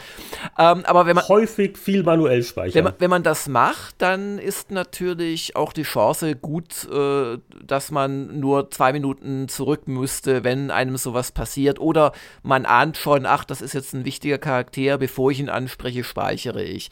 Oder natürlich, man ist keine Memme und äh, erträgt das, was da passiert, denn das ist ja dann eigentlich richtiges Rollenspiel. Und es ist ja auch nicht so, dass man bei allem würfeln muss. Also ob ich jemanden in die Party aufnehme oder nicht, das ist meine Entscheidung. Äh, wie ich in den Gesprächen vorgehe, ist meine Entscheidung. Aber natürlich, wenn ich irgendwas mache in Sachen Geschicklichkeit oder einschüchtern oder überzeugen, dann ist doch klar, dass auf Werte gewürfelt wird. Und äh, eigentlich finde ich das schon okay. Ich fand halt nur in ein, zwei Situationen hm, wie soll ich das sagen, fand ich es zu krass, dass ein einziger Fehlversuch quasi dann ein unschuldiges äh, Dunkelelfenkind äh, quasi zum Tode bringt. Und da hätte ich mir vielleicht gewünscht, noch eine zweite Chance zu haben oder ja, aber es kann man ja so oder so sehen. Es ist ja nun auch generell, sag ich mal, ähm, nicht alles immer lustig in dieser Fantasiewelt. Also eine Sache, die mir ein bisschen aufgefallen ist und ist nicht mehr schwierig, so mit äh, Erinnerungen zu vergleichen, aber äh, die ersten Baldur's Gates, die waren sicher auch ernst und episch, aber die hatten auch was Unbeschwertes immer wieder und, und lustige Partymitglieder. Und hier, also schon in den ersten Minuten, äh, kratzt du an irgendwelchen Gehirnen rum, Blut und Tod und Kinder sterben und auch so äh, die Partymitglieder, also der, der Magier, ich glaube, der Will ist er, das ist noch so einer der, der eher lustigen, aber ja, es ist so von der Stimmung her schon ein bisschen düsterer, als man vielleicht erwartet hätte. Das war sehr, sehr freundlich formuliert. Also ein echter Sympathieträger ist bei der, bei den Partyleuten nicht dabei. Muss ich ganz ehrlich mal sagen. Also es ist jetzt keiner dabei, mit dem ich zusammen in Urlaub fahren würde, geschweige denn durch ein fremdes Land reisen möchte. Die sind alle sehr, also sind mir schon sehr suspekt ich finde auch, also da hat, da hat Jörg ja schon recht, also im Grunde genommen, ich finde es ja okay mit dem Würfeln, weil das gehört wirklich mit zu diesem Universum dazu und es macht ja auch eigentlich Spaß. Äh, ich finde nur, gerade am Anfang ist das, glaube ich, ein bisschen viel, dass so äh, Entscheidungen über Leben und Tod mit so mit einem Würfelwurf letztendlich äh, ausgefochten werden. Also das, da fehlt mir ein bisschen der etwas äh, freundlichere Einstieg. Und wie gesagt, bei den, bei den Charakteren äh, so richtig nett fand ich da jetzt keinen. Ah, da möchte ich hier ein bisschen widersprechen. Also, ich will ja keine weichgespülten, mich anbetungsvoll anblickenden Charaktere. Ich will ja ein, ein, ein Anführer untergleichen sein mit Charakteren. Und wenn ich mir da allein diese Mitgefangene vom Anfang, die man dann bald befreit, die man aber auch nicht aufnehmen muss und nicht befreien muss, diese Laisel da anschaut und wie die sich dann immer mit der Shadowheart kappelt, die man da an diesem einen verschlossenen Tor als erstes eigentlich findet. Und also die Shadowheart ist eine Halbelfin und die Laecel ist so eine, ja, letzten ist so eine Halbteufelin, also weiß nicht, wie genau diese Rasse heißt. Äh, die D&D-Fanatiker mögen mir bitte verzeihen. Und allein wie die sich kappeln, das erinnert mich an diverse Kappeleien zwischen bestimmten Charakteren in Baldur's Gate 2. Also das finde ich schon mal richtig schön. Und ähm, also da, äh, ja, liebenswert vielleicht nicht in, das ist hier mein, mein, mein liebster Freund, aber sehr liebenswert in Sachen, was sich da schon an, an Inner-Party-Dynamik andeutet. Also, äh, wenn ich mit meiner Party sozusagen durchgehe, dann ist es halt äh, mit einer Gruppe, die so ein bisschen schon ein, eine gewisse Gemeinsamkeit hat. Und das fehlt mir bei den Figuren, die ich einsammeln kann, eigentlich wirklich das, äh, ja, das, die sind zwar von, vom Typ her und vom Charakter her super, aber ich habe nie das Gefühl, ich habe eine homogene Gruppe. Äh, gut, die werden halt verbunden durch das gemeinsame Problem mit diesem Parasiten. Das wäre jetzt also, wenn ich jetzt der, der Story-Autor wäre, wäre das ist meine Ausrede. Die sind so wie der Willen eigentlich. Ja, ja zusammen. Und wer weiß, was da noch passiert. Es würde mich, also wenn sie ein richtiges Baldur's Gate machen und auch wenn sie in der Tradition von Dragon Age bleiben, an das es mich übrigens noch stärker erinnert als an Baldur's Gate 2, allein durch die Grafik und die äh, Inszenierung der Cutscenes, dann wird es da auch Sachen geben, wie sich verlieben und Streit und Verrat. Und also da, es mag ja, wir haben jetzt nur die ersten Stunden gespielt alle, da mag es ja auch noch eine Entwicklung geben. Also auf jeden Fall, wir sammeln die ersten Begleiter zusammen und äh, stoßen dann so auf die erste größere Siedlung mit vielen NPCs, mit denen man auch reden kann. Das ist der Druidenhain. Da geht es jetzt alle möglichen Konflikte. Wir wollen jetzt nicht das ganze erste Kapitel spoilern. Aber äh, ja, also da fängt langsam an, die Sandbox warm zu laufen, weil es gibt immer wieder verschiedene Möglichkeiten an Sachen ranzugehen, aber auch so die großen Entscheidungen, äh, was naheliegend ist und was natürlich ein guter Kleriker wie ich sofort getan hat, ist im Prinzip die Probleme äh, zu lösen, da die Druiden und Tieflinge und das sind aber die bösen Goblins. Aber man kann das auch andersrum machen. Man kann da die Gefangene von den Goblins befreien, sich da äh, zum Tor vormetzeln und quasi mit den, mit den Goblins paktieren. Und äh, ja, wie hat euch das so gefallen? So diese jetzt schon im ersten Akt, finde ich, ganz gut angedeutete Entscheidungsfreiheit. Also ich persönlich fand das, fand das äh, dann, wenn ich, als ich länger gespielt habe, also bin ich gut, dass es dann also mehr als nur diesen einen Weg gibt. Ne? Also das, was sich am Anfang gestört hat, äh, dass ich wenig geführt worden bin, das fand ich dann ab diesem Punkt, wo es dann eigentlich richtig losging, fand ich das super. Dass du im Grunde genommen wirklich äh, selbst entscheiden kannst in dieser Welt, wie du vorangehst. Also willst du der, der Bösewicht sein, der einfach alles niedermetzelt und dann dich mit den Goblins verbindet oder äh, trauerst du drei Tage, weil das Kind tot ist oder äh, rettest du die Tieflinge oder auch so Kleinigkeiten, wie du halt in diese Ruinen reinkommst. Welchen Weg gehst du denn jetzt? Also das fand ich super gelöst. Ja. Ja, überhaupt. Also man hat wirklich das Gefühl, Entscheidungen zu treffen, die auch Auswirkungen haben. Rette ich die Tieflinge? Äh, wenn nicht, äh, sind sie halt äh, nicht mehr da und dann fehlt bestimmt noch der ein oder andere Händler. Also da wird sich auch die Spielwelt so ein bisschen verändern und sowas gefällt mir immer gut.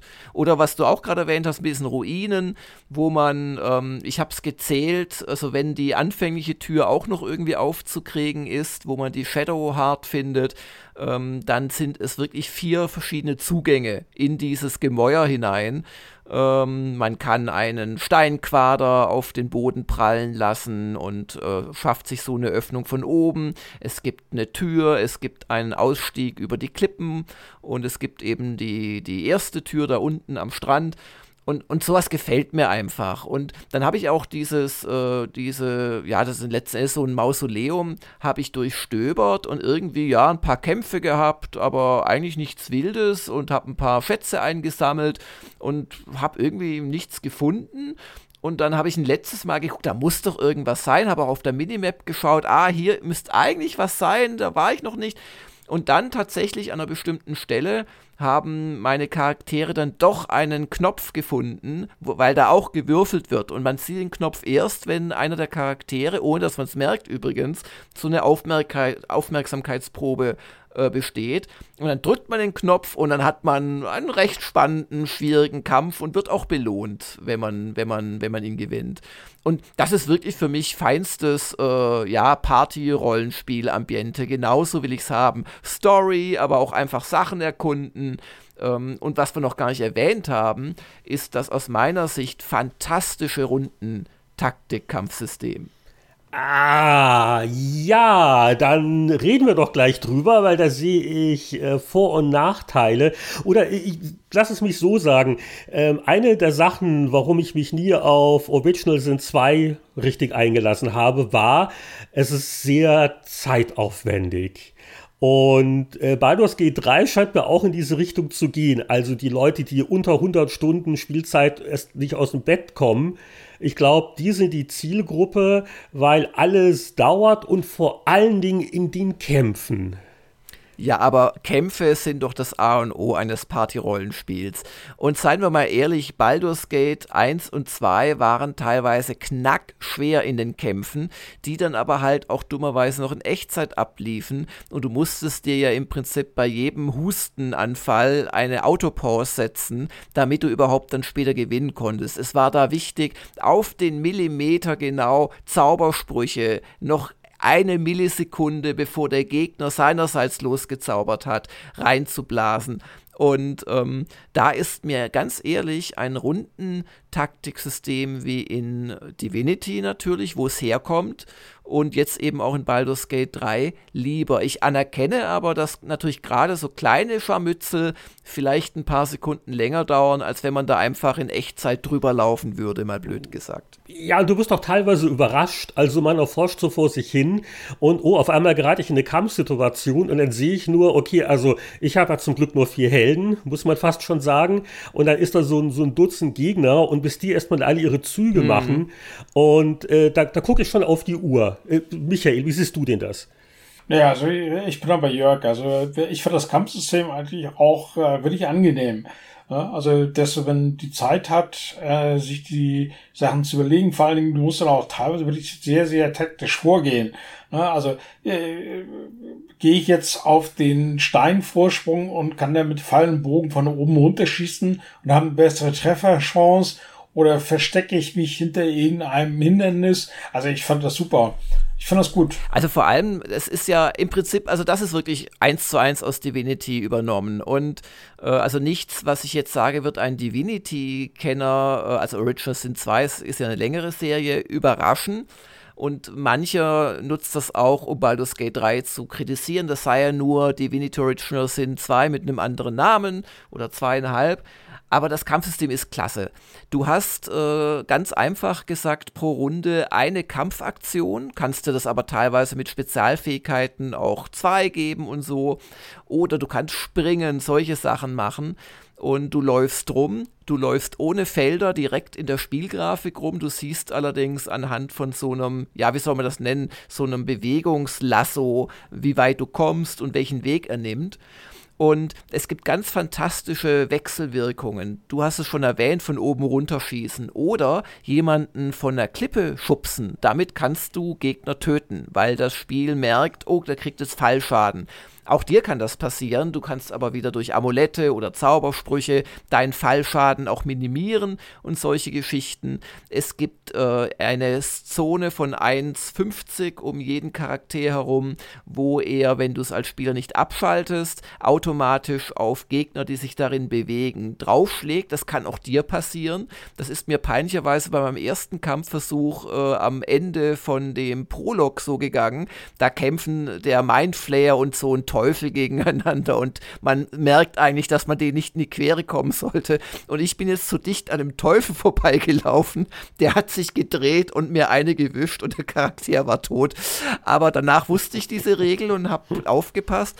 Und was ich ganz besonders toll finde, ist, dass du ähm, so Kombos auch machen kannst. Du kannst zum Beispiel per Zauberspruch oder ich glaube, das geht auch mit einer mitgeführten Flüssigkeit, du kannst Fett auf den Boden ausbringen oder auch Öl.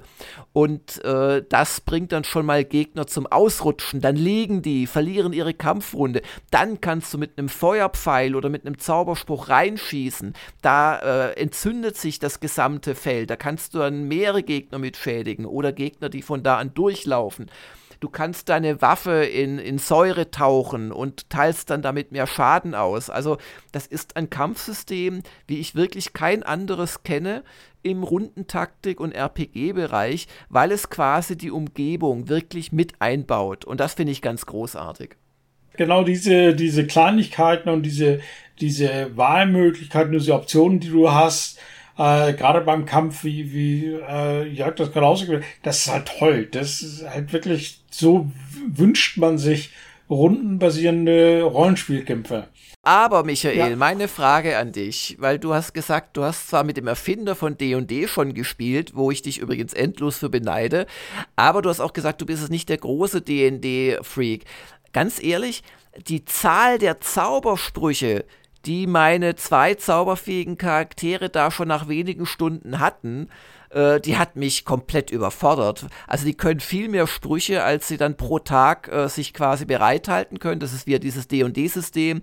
Du wählst im Camp aus, welche Zaubersprüche du in den nächsten Tag nimmst und dann hast du die halt und du kannst nicht einfach auf einen anderen umschalten, so mir nichts, dir nichts.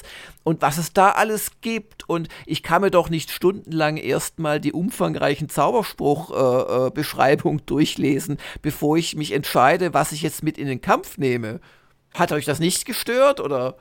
Hm, nee, das hat mich jetzt nicht gestört, aber ich vermute mal, dass das äh, im finalen Produkt auch ein bisschen entschärft wird.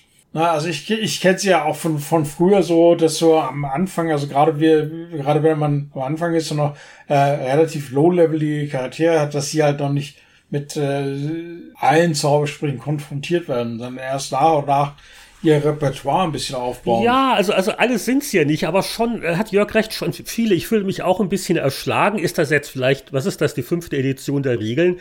Da kenne ich mich einfach nicht aus. Aber äh, ja, das ist schon viel Zeug und da gibt es sicher noch Spielraum, das äh, einsteigerfreundlicher zu machen. Ja, und nicht zu vergessen, da kommen ja auch noch die ganzen Charaktere dazu mit ihren Spezialfähigkeiten. Dann findest du schon relativ früh Schriftrollen und magisches Zeugs. Und also, äh, äh, es ist kein Spiel, und das passt auch durchaus zu deinem Ein Einwand, Heinrich, von wegen, naja, es dauert schon auch lang, die Kämpfe. Aber es ist ja nicht das Einzige, was lange dauert. Wenn du wirklich das richtig nutzen willst, ohne dass du ein D&D-Blicker bist, musst du schon schon auch eine gewisse Lernkurve, glaube ich, da investieren und dir halt so Sachen mal anschauen, wie, was kann denn mein Magier jetzt eigentlich und welche Zaubersprüche wähle ich aus. Es ist auch teilweise lehrreich und interessant, einfach mal zu gucken, was machen die Gegner, weil die haben ja auch viel drauf. Da läuft man auch sehr schnell in die ersten Magiefritzen. Ja, ja, ja, sehr lästig, ne? was die so alles dann anstellen, wo man sich teilweise denkt, aha, oder äh, die schmeißen jetzt Feuerzeug, jetzt brennt meine Party, aber mein Kleriker kann es ja regnen lassen, dann geht das wieder aus. Nee, nee, also es hat absolut diese Aha-Effekte und sagen wir es mal so, ich, ich glaube, äh, es ist jetzt nicht das ideale Spiel, wo man sagt, ich habe jetzt mal ein halbes Stündchen noch vom Einschlafen. äh, äh, das ist eher das Spiel für den Winterschlaf, ja. mit dem man sich zurückzieht in seine Höhle und das Feuer knistert und da wird jetzt mal, also eher ein langer Abend oder gleich ein ganzes Wochenende dafür eingeplant. Ja, ja, definitiv. Mir gefallen durchaus auch noch ein paar andere Sachen.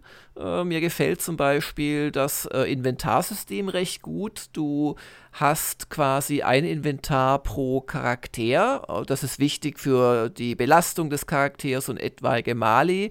Aber wenn du Leute ausrüstest, und das machst du einfach dadurch, dass du auf einen äh, Ausrüstungsplatz wie zum Beispiel die Hose oder die Waffenhand klickst, dann zeigt dir das Spiel automatisch die für, den, für diesen Slot in Frage kommenden Ausrüstungsgegenstand aus allen Inventaren. Das fand ich auch noch so ein kleines, schönes Detail, was das Leben schon auch leichter macht. Ich habe noch einen letzten Aspekt zu den Kämpfen. Und das ist mir schon aufgefallen vor ein paar Monaten, als der Studiochef von Larian das Spiel live vorgeführt hat, echtes Gameplay. Und wo er also ständig von den niedersten Goblins gekillt worden ist und ein Fehlschlag nach dem anderen.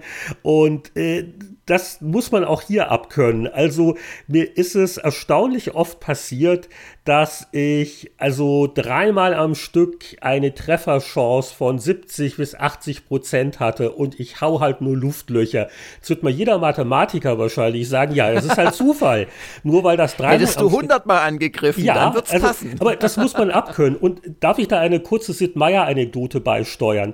Der hatte in seinem äh, Buch, seinen Memoiren, hat er auch ein Kapitel über Civilization Revolution. Das war ja so ein bisschen der etwas schlankere Konsolen unfreundlicher Ableger der Ziff-Serie. Und da hatten sie ein Problem mit den Testspielern. Die waren nämlich frustriert über den Kampfausgang. Und äh, Meyer hat sich erst gewundert, hey, wir zeigen jetzt sogar an, wie die Trefferwahrscheinlichkeit ist. Und wenn die halt nicht 100%, ist nicht 100%, aber nein, ähm, die Testspieler waren so angenervt, dass sie mehrmals am Stück bei über 50% Chance im Nicht-Treffen, dass quasi im Programmcode ein bisschen getrickst wurde. Das heißt, je öfters du einen unglücklichen Fehlschlag hast, desto geringer ist die Wahrscheinlichkeit für weitere Fehlschläge dieser Art. das ist bei Baldur's Gate 3 offensichtlich nicht der Fall, weil ähm, es ist wirklich absurd, wie, also die, die Kämpferin steht im Rücken des Kobolds und äh, reckt ihren Speer und uff, kritischer Fehlschlag. Also das muss man abkönnen. Und äh, ich, ich weiß nicht, wie geht's euch da? Gewöhnt man sich da dran? Ich bin da noch etwas am Hadern. Also ich hatte da ehrlich gesagt keine Probleme mit. Du bist an kritische Fehlschläge gewöhnt. Ich auch nicht. Also man gewöhnt sich dran. Das sind, das sind auch Sachen, die nachher, denke ich mal, im, im Final Polishing an, das sind nur die Stellschrauben, an denen sie am einfachsten arbeiten können. Also, wenn sie da feststellen, okay, steht 70% Wahrscheinlichkeit dran, äh, ist aber jetzt im Spiel vom Spielgefühl her nur 50%, dann kann man da ein bisschen daran drehen. Aber insgesamt finde ich es gut. Ich glaube, äh, man muss dazu aber auch sagen, im Moment können wir hier nur den sogenannten klassischen Schwierigkeitsgrad spielen. Ja. Ich habe jetzt da noch keine andere Option, äh, aber das sieht mir sehr danach aus, als würde das fertige Produkt dann auch andere Einstellungen haben, wahrscheinlich für ja, Leute ja. wie mich. Okay. Kommen wir aber noch zu einem äh, Thema, das man nicht verschweigen sollte. Äh, und das Thema heißt Early Access. Also das Spiel ist schon noch sehr verbuggt. Ich hatte es mal direkt äh, nach der äh, Landung mit dem, also unfreiwilligen Landung dieses Mindflayer-Schiffes am Strand da, in dieser obersten achten, glaube ich, Höllenebene oder Höllendimension, hatte ich äh, so zehn Minuten rumgesucht und es ging irgendwie nicht weiter. Und dann habe ich mich irgendwann gewundert, das, das kann nicht sein. Und dann habe ich neu geladen und habe gemerkt, ach ja, beim letzten Mal haben schlichtweg alle Objekte und Charaktere gefehlt. Äh, die waren einfach nicht geladen worden. Und ähm, was häufiger passiert, ist, dass die Kamera in Innenräumen oder in Höhlen völlig spinnt und auf einmal. Ach, auch, auch draußen. Die, die, die Kamera kommt mit den Höhenunterschieden noch nicht so gut zurecht. Naja und das ist schon sehr nervig und man muss immer mal wieder auf ein Charakterporträt doppelklicken, damit man überhaupt wieder was sieht und so. Also es ist einfach noch Early Access und auch in den äh, Zwischenszenen, die wirklich also das Zeug haben, eine ganz tolle Erfahrung zu bieten, weil man halt mit der Spielgrafik auch echt schöne Cutscenes äh, gezeigt bekommt, dann halt näher rangezoomt und man sieht halt dann auch wirklich sich in der aktuellen Ausrüstung und so. Das finde ich immer gut. Und ähm, das sind halt oft scheinen da noch Geräusche zu fehlen oder die Lippen bewegen sich oft nicht. Aber, und das will ich auch sagen, trotz Early Access hat es mir echt schon Spaß gemacht. Also ich werde es nicht bis zum Ende spielen. Ich will mir auch nicht zu sehr den Spaß kaputt machen durch so Fehler und dass ich mir zu viel verrate. Aber es ist jetzt nicht so, dass das ein, ein völlig verkorkstes, unspielbares Ding wäre. Es ist halt nur noch sehr unpolished. Ja, da hast du auch recht. Also im Grunde genommen, ähm, man sieht schon sehr, sehr deutlich, wo es dann mal hingeht. Also sie haben ja noch, wenn die 2021 halten, noch ein Jahr Zeit. Und wenn die jetzt schon so weit sind, dann kann man sich ungefähr vorstellen, was da in einem Jahr nochmal oben drauf kommt. Aber ich finde das super beachtlich. Ja, es gibt Fehler und es gibt Probleme. Aber für das, was sie jetzt schon ein Jahr vor Release draußen haben, finde ich es super beachtlich. Ich schließe mich da euch an. Ich äh, würde auch eher vielleicht noch ein bisschen warnen, weil es einfach noch sehr wackelig ist. Äh, wenn man allerdings jetzt Fan ist von Original Sin oder Fan von D&D-Rollenspielen im Allgemeinen, sage ich mal, kann man äh, das Geld schlechter anlegen. Also man, man kann da schon einiges an Spaß rausziehen, aber ähm, im Zweifelsfalle würde ich vielleicht eher, eher noch warten, weil äh, teilweise kann es auch wieder ein bisschen frustrieren und da habe ich da wieder Zeit verloren, weil da halt ein Glitch war und dann muss ich das wieder laden. Oder ich freue mich vielleicht auf andere Schwierigkeitsgradoptionen noch. also warten schadet auch nicht, aber äh, die Faszination der, der Welterkundung und man freut sich über jeden Fortschritt. Ähm, es wird einem nichts geschenkt. Ähm, das ist aber auch dann wieder gut so, weil die Sachen bedeutsam sind. Also es hat schon seine Qualitäten. Aber ja, es ist noch, noch ein bisschen was zu tun. Wobei wir ein fantastisches Feature zumindest mal kurz noch erwähnen müssen, weil das gibt es auch eigentlich sehr selten. Wir reden ja die ganze Zeit von einem Rollenspiel und Party-Rollenspiel und frühere D&D-Runden und äh, Baldur's Gate 3 kann man jetzt schon mit drei anderen Spielern spielen. Also jeder übernimmt dann einen Helden und das ist ja mal wohl fantastisch. Das hat auch schon ja, DVD Warum haben wir das nicht gemacht? Weiß ich nicht. Ähm, das ist auch etwas, was natürlich aus Divinity Original Sin kommt, aber allein die Möglichkeit, so ein super komplexes Spiel, ich, ich will, ich, ich werde das nie ernsthaft im Multiplayer spielen, weil ich, ich, ich weiß, ich werde es niemals schaffen, mich 150 Stunden oder wie lange das dann am Ende sein wird, mit denselben ein bis drei Leuten regelmäßig zu treffen treffen. Das ist einfach nicht meine Lebenswirklichkeit. Aber dass es diese Option gibt, finde ich so unfassbar fantastisch. Und da gehört Larian auch mal für gelobt. Oh, ich habe noch eine Technikanmerkung hier aus eigener Erfahrung. Es gibt zwar eine Quicksave-Option, die man auch häufig benutzen sollte. Schnell speichern ist nicht das Problem. Schnell laden ist aber schon eher ein äh, Knackpunkt. Also ich habe meine großen Spieleinstallationen alle noch auf einer herkömmlichen Festplatte. Und da lädt das. Ja, da lacht ihr nur alle irre. Wobei ich habe jetzt also dank Baldur's G3 und weil jetzt bei uns auch wieder irgendwelche Angebote waren, ich habe mir jetzt wirklich die 2 Terabyte SSD gegönnt, kann man von der Steuer absetzen, weil ich pack's nicht mehr. Also es ist jetzt nicht das erste Spiel, äh, gibt auch viele andere. Äh, die Ladezeiten werden einfach immer länger, liegt sicher daran, dass die, die Assets immer größer werden und alles wird ja immer schöner und feiner, aber ich pack's nicht mehr. Und ich glaube, das wird meinen Spielgenuss sehr auch erhöhen, wenn das von SSD lädt. Also das wäre noch so mein Kauftipp. Wer Baldur's G3 spielen will, sollte nach äh, SSD-Angeboten Ausschau halten ich gehe mal davon aus, auch wenn es fertig ist und wenn es dann ähm, mit Schwierigkeitsgraden ausgestattet wird. Also das ist nicht das Spiel für den äh, äh Nachwuchs. Rollenspiel-Fan, der mal gerade eben drei äh, Final Fantasy 7 gespielt oder 6 gespielt hat, sondern das ist schon anspruchsvoller. Gebe ich ganz zu. Da muss man sich schon ein bisschen für Zeit nehmen. Und diese Multiplayer-Geschichte, wer weiß, Jörg, vielleicht haben wir mal die Gelegenheit. Dann habe ich, dann hab ich auch nicht mehr zu meckern. Beim nächsten transalpinen Lockdown über sechs Monate. ja, dann, dann, dann brauche ich auch nicht mehr über irgendwelche verwurschelten Mitstreiter irgendwie zu, mich zu ärgern, die ich irgendwie mitnehmen muss, sondern dann. dann ja. ärgerst du dich über einen realen, der dir dauernd das Loot wegnimmt. Mit Jörg in der Party wird das so entspannt sein, da wird es nie Konflikte geben. Du, so, solange, solange meine Partymitglieder genau das machen, was ich möchte, bin ich ein total äh, netter Partykollege. Ja, also, genau.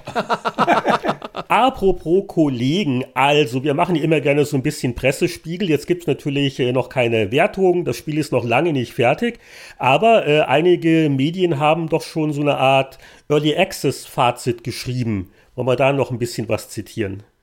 Ja, zum Beispiel schreibt der Peter Bartke bei GameStar, man muss sich ein Stück weit auf die Zufallselemente einlassen, auch im Kampf, wo schlechte Würfe für die typischen Frustmomente rundenbasierter Taktegefechte sorgen.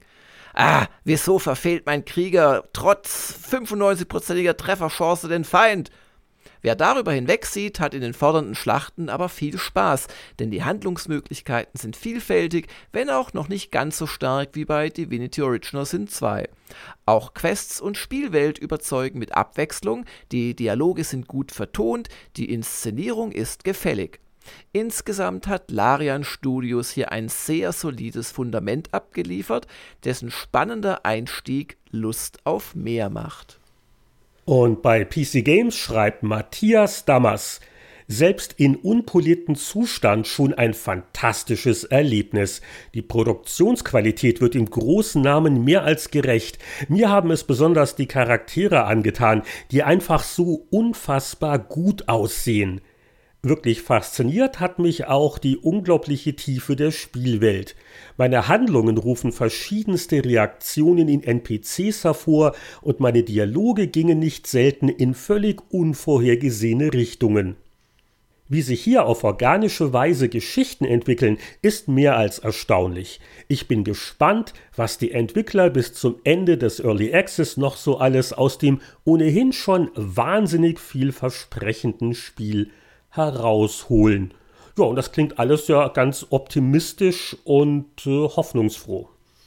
Genau, das wird auch was. Also ich bin nach der Early Access Version sehr, sehr davon überzeugt und für nächstes Jahr Weihnachten steht schon auf dem Wunschzettel.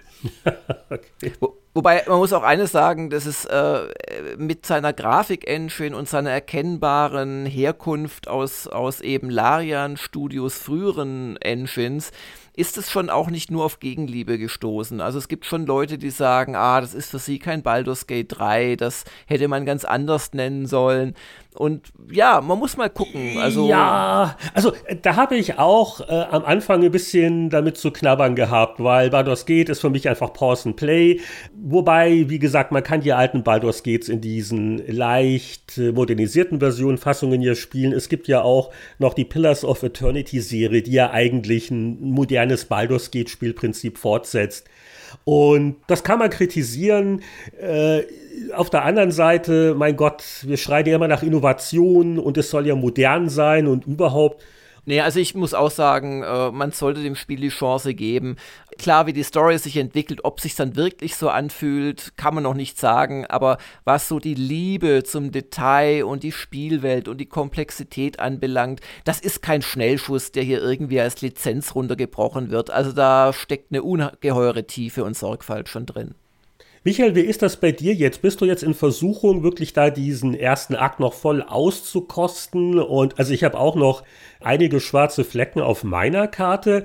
Oder sagst du eher, äh, okay, äh, vielversprechend, aber ich warte da lieber auf die richtige Veröffentlichung äh, mit weniger Bugs und mit allen Schikanen? Na, also ich warte, also mit ein paar schwarze Flecken habe ich auch auf der Landkarte, und aber ich warte jetzt wirklich, bis die fertige Version draußen ist und dann mache ich es auch in Ruhe, weil nächstes Jahr Weihnachten habe ich auch hoffentlich wieder ein bisschen mehr Zeit. Worauf wir aber nicht mehr lange warten müssen, ist das Ende dieses Podcasts. Ja, vielen Dank, äh, insbesondere natürlich an unseren äh, Gastveteran Michael für diese Dreierparty. Wir haben uns erstaunlich wenig gestritten. Also Gesinnung und so passt alles, sind kompatibel. Wir sind alle chaotisch neutral. ja, genau. Nein, no, na, chaotisch freundlich, oder? oder? Ja, Michael, alles Gute in den Bergen und äh, bis zum nächsten Mal. Ne? Vielen Dank, dass, ihr, dass ich dabei sein durfte und ja, bis zum nächsten Mal. Und mal sehen, vielleicht wird das ja was mit dem Koop dann in einem Jahr. Hm? In einem Jahr gucken wir mal. Also stimmt. Aber auf jeden Fall wird es jetzt was mit unserem traditionellen Tschüss.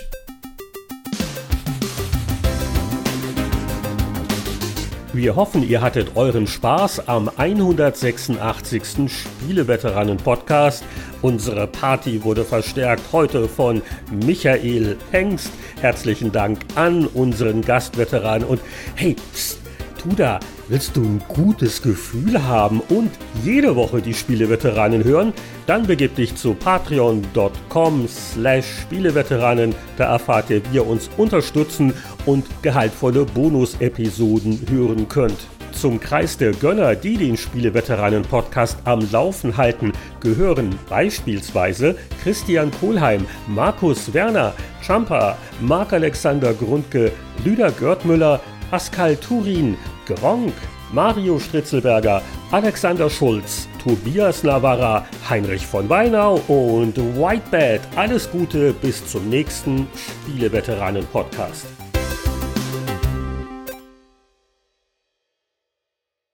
Ich kann auch Norden, mein Gott, wir, wir sagen Tschüss. Tschüss muss, ist kurz und knapp.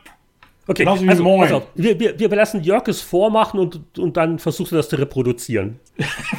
Tschüss. Komm mal wieder Gesangslehrer. so was macht man nicht.